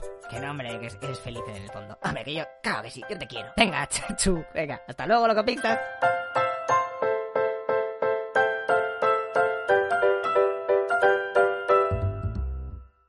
Hola, muy buenos días. La vida de los artistas es bastante complicada, en verdad. Solamente 4 o 5 llegan a cima al éxito y el resto están ahí el día a día intentando sobrevivir. Pero vamos a hablar de los que están forrados, porque es el top 5 de los actores mejor pagados. Empezamos con uno que seguramente creíais que estaba más arriba en la lista. Johnny Depp ya no es lo que era. Que va, que va. Y eso también lo nota su bolsillo. Sus últimos trabajos han sido Yoga Hoosers, en donde sale con su hija, la segunda parte del peliculón de Alicia en el País de las Maravillas, que yo no sé cómo todavía alguien va a ir a ver eso. Por favor, si la uno ya era Camión. Pero bueno. A Johnny ya le da igual todo, si es que está forrado. Podía salir las tres mellizas o lo que sea. Este año pasado 48 millones. Bueno, pues en 2011 ganó 75 kilos de dólares. Así no hay manera, no, te da tiempo a gastarlo. Ya tiene 53 años y aunque el muy perro se conserva bien, como sabéis está saliendo últimamente en las noticias por sus problemas con la bebida y por las neuras que le dan. Así que si os lo contáis por la calle todo ciego, eh, tened cuidado. Un año más viejo es Tom Cruise, que quién lo diría. Otro actor que ya está poco a poco desapareciendo de las grandes películas, pero aún así su cartera parece que no se Os voy a contar algunas cosas sobre este actor que quizás no sepas. Cuando era joven era disléxico y mira ahí donde está ahora, haciendo discursos y todo. A los 14 años, cuando aún era católico, se apuntó a un seminario para ser sacerdote. Se ve que no le moló mucho porque al año siguiente ya lo había dejado. Y la idea de probar suerte en la interpretación le vino después de sufrir una lesión en la rodilla y perder su puesto en el equipo de lucha de secundaria. Qué hobbies más raros tenía el tío. Cura, disléxico, amante de la lucha y no sé vosotros, pero aquí vi una pelito guapa. Y encima si le metes luego que es al máximo de fan de la secta esa, la cienciología, no sé qué,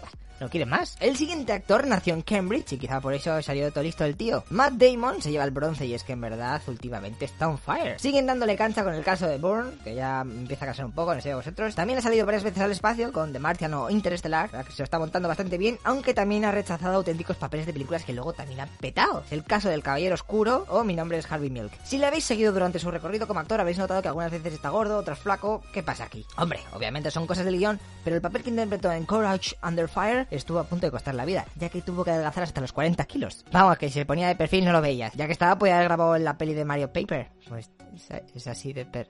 Solo se ve de... Bueno, déjalo. Bueno, pasamos de esto y nos vamos al más viejales que salen en esta lista. El archiconocido Jackie Chan. 62 tacos que tiene el actor chino. Sus padres trabajaban en la embajada francesa de Hong Kong. Él era cocinero y ella ama de llaves. Pasados unos años le llevaron a la escuela de ópera de Pekín, en donde ahí te meten disciplina por todos lados. Y no eran pocas las veces que tenía que pasar 19 horas al día estudiando y entrenando. Para que luego vengas tú a quejarte de tu colegio o lo que sea. Tú sabes lo que es bueno aquí en esta vida. Venga, que te llevo a Pekín. Alma de cántaro. Luego le ofrecieron ser doble en un par de películas de acción y ahí metió la cabeza en el mundo del cine. En la película de Operación un dragón podemos ver como Bruce Lee le rompe el cuello.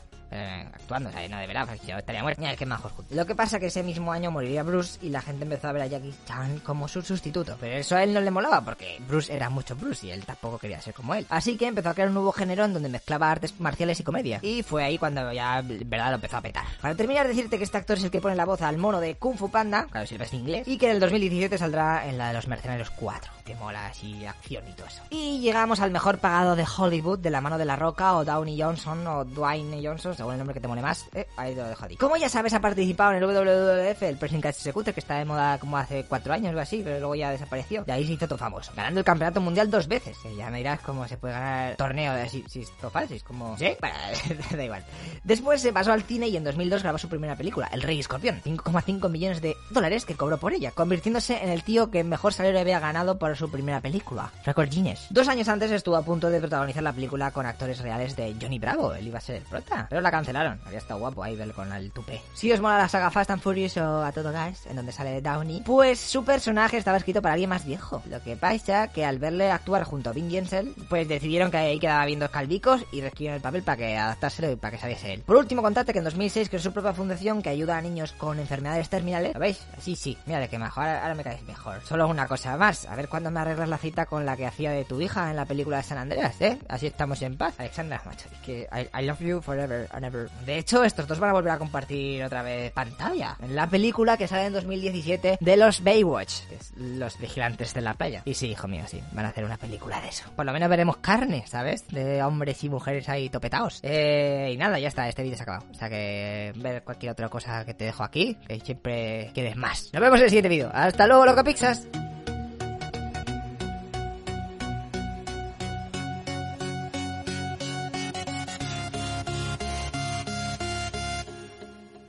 Hola, muy buenos días. Si eres tu fan del séptimo arte ¿eh? y estás ahí todo el día poniéndote en internet para ver qué película te bajas en streaming porque no tienes dinero para ir al cine, creo que te interesará saber cuáles son las cinco actrices que más cobran del mundo. Vamos a empezar con una curiosa. Mira, lo estás leyendo ahí.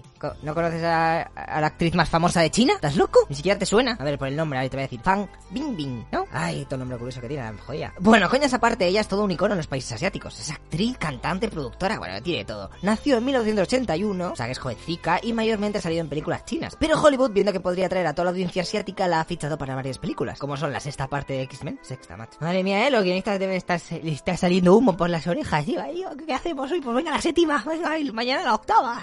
¿Cuánta originalidad? Bueno, también luego la siguiente, Iron Man 3, también esta tipa sale en Iron Man 3. Yo creo que la han encasillado ya en el papel del mundo de los superhéroes. Ah, y si te has enamorado de ella porque te mola el rollo asiático, lo siento, bro, pero está saliendo con un actor también chino que se llama Lee Chen, que de momento no se conoce mucho por Occidente, pero ahí lo tiene, ¿sabes? En casa, supongo que estará en casa ya encerrado. La siguiente con casi el doble de beneficios, Rachel, más conocida como Jennifer Aniston, ¿eh? 47 añazos que tiene la joya. La actriz estadounidense, de padres griegos e italianos, recordad que se casó con Brad Pitt en el 2000, pero que 5 años más tarde se separaron y él se fue con Angelina y Rachel pues tuvo que esperar 10 años más para volver a casarse. Espera, espera un momento, que, tío, que estás hablando de corazón, ¿qué, qué es esto? ¿Este canal de qué va? Lechero Javier Vázquez. Vale, vale, ahora os voy a contar algunas cosas de su vida. Antes de ser actriz trabajó como camarera, como vendedora telefónica y lanzando periódicos con la bici, ahí to hipster, como un videojuego. Y se ve que pinta bastante bien, pintar de cuadros y eso. Porque ya cuando tenía 11 años exhibieron algunas de sus pinturas en el Metropolitan Museum of Art. ¿Cómo te queda esa pronunciación, eh? Estoy loquísimo. Dejamos a la pija de Friends y seguimos con Scarlata Johansson, que solo tiene 31 tacos, madre mía, esta la puedo pillar aún, tengo posibilidades. Además de que gracias a los 25 millones que ganó en 2016, puedo tener un respaldo económico bastante, no sé, importante, así para mis cosas. Luego ya, ya, pues que se apañe. De padre danés y de madre judía askenazi. ¿Askenazi? ¿Eso qué? ¿Una judía que le da con los nazis? Pues eso es lo normal, ¿no? Ay, ay, ay, no, eso no significa eso. Los judíos askenazis, que vaya nombrecito, eh, quédate loco, son aquellos que se asentaron en la Europa central allá por la Edad Media. Pero tampoco vamos a hablar de historia en este vídeo, que me voy del tema. Scarlett está casada desde 2014 con... ¿Cómo que está casada? Con un tío que se llama Romain Da- Dauriac. Este le conoceréis su casa, pero ¿quién es este tío? A ver un segundo. Un publicista francés. Madre mía, ¿really? Mal Johansson, mal caca, caca. No sé lo que te pierdes. La plata es para Melissa McCarthy, de 46 años, que ha ganado 33 millones en 2016. ¿No sabéis quién es? Pues bueno, ha salido en muchos sitios. En Las Chicas Gilmore, en Resa con Las Vegas 3. Y lo más reciente es la nueva de Cazafantasmas. De hecho, esta peli es donde ha conseguido casi la mitad de las ganancias, ya que la han pagado, atentos, 14 millones por ser la protagonista. 14 millones, por yo que sé cuánto trabajará, 3 meses, 6, 6 como mucho. 14 millones, bueno, pues está bastante bien. Madre mía, un 10% del presupuesto total de la película fue para pagar a la actriz esta. Estamos locos, ¿eh? Estamos locos. Actualmente sale en la serie Mike and Molly, que tiene ya 6 temporadas, y Melissa ha estado nominada para los Oscars por la boda de mi mejor amiga. Y también a los Globos de Oro por Spy. No sé si te suenan esas películas, pero te las cuento. Luego te pones el film Affinity a ver qué nota tienes. Y llegamos a la cima de las actrices mejor pagadas con Jennifer Lawrence. 46 kilos que ha ganado y eso que tiene solamente 26 años. Vamos, el sueldo medio de cualquier veinteañero, no sé. Tú no tenías tenías eso? ¿Qué te pasa? ¿Estás enfermo? X-Men, los Juegos del Hambre, la gran estafa americana y no hay que olvidar la película con la que ganó el Oscar a Mejor Actriz, El lado bueno de las cosas. Jenny es una crack. En principio quería ser doctora, pero cuando empezó con el mundillo de la actuación cambió de opinión y logró graduarse dos años antes que el resto de sus compañeros para poder dedicarse en cuerpo y alma a su futuro de actriz. Además de que era cheerleader, jugaba al hockey sobre hierba y al softball, que por si no sabes lo que es el softball, que yo no tenía ni una idea, sería algo así como un béisbol, pero con una pelota más blanda parecida a la del tenis. Intentó ser la protagonista de Crepúsculo y de los hombres que no amaban a las mujeres, pero no la cogieron. Años más tarde le llegó su venganza, ya que ganó a Kristen Stewart en la puja por ser la protagonista de los Juegos del Hambre. Papel que tardó tres días en decidirse si cogerlo o no, ya que sabía que si lo aceptaba se convertiría en una estrella mediática y diría adiós a la poca privacidad que la quedaba. Me imagino a la pan sin salesta de Crepúsculo haciendo los Juegos del Hambre, va, sería las risas. Mi distrito es el mejor aerovampiro que bajo de tensión. Venga, venga, sosa. Bueno, y el vídeo este ya está. Y una pequeña curiosidad antes de irme, que no sé si sabéis que está en el canal también el vídeo del top 5 de los actores mejor pagados. Y podéis ver la diferencia salarial entre los hombres y las mujeres, ¿sabéis? Para que veáis un poco cómo está el mundo hoy en día. De, vamos, está, vamos, igualico. De hecho, de hecho, el número quinto de los hombres cobraría más que, la primera de, las mujeres. Ya está, vosotros veis los vídeos y hacéis vuestras conclusiones. Venga, hasta luego, loco pizzas.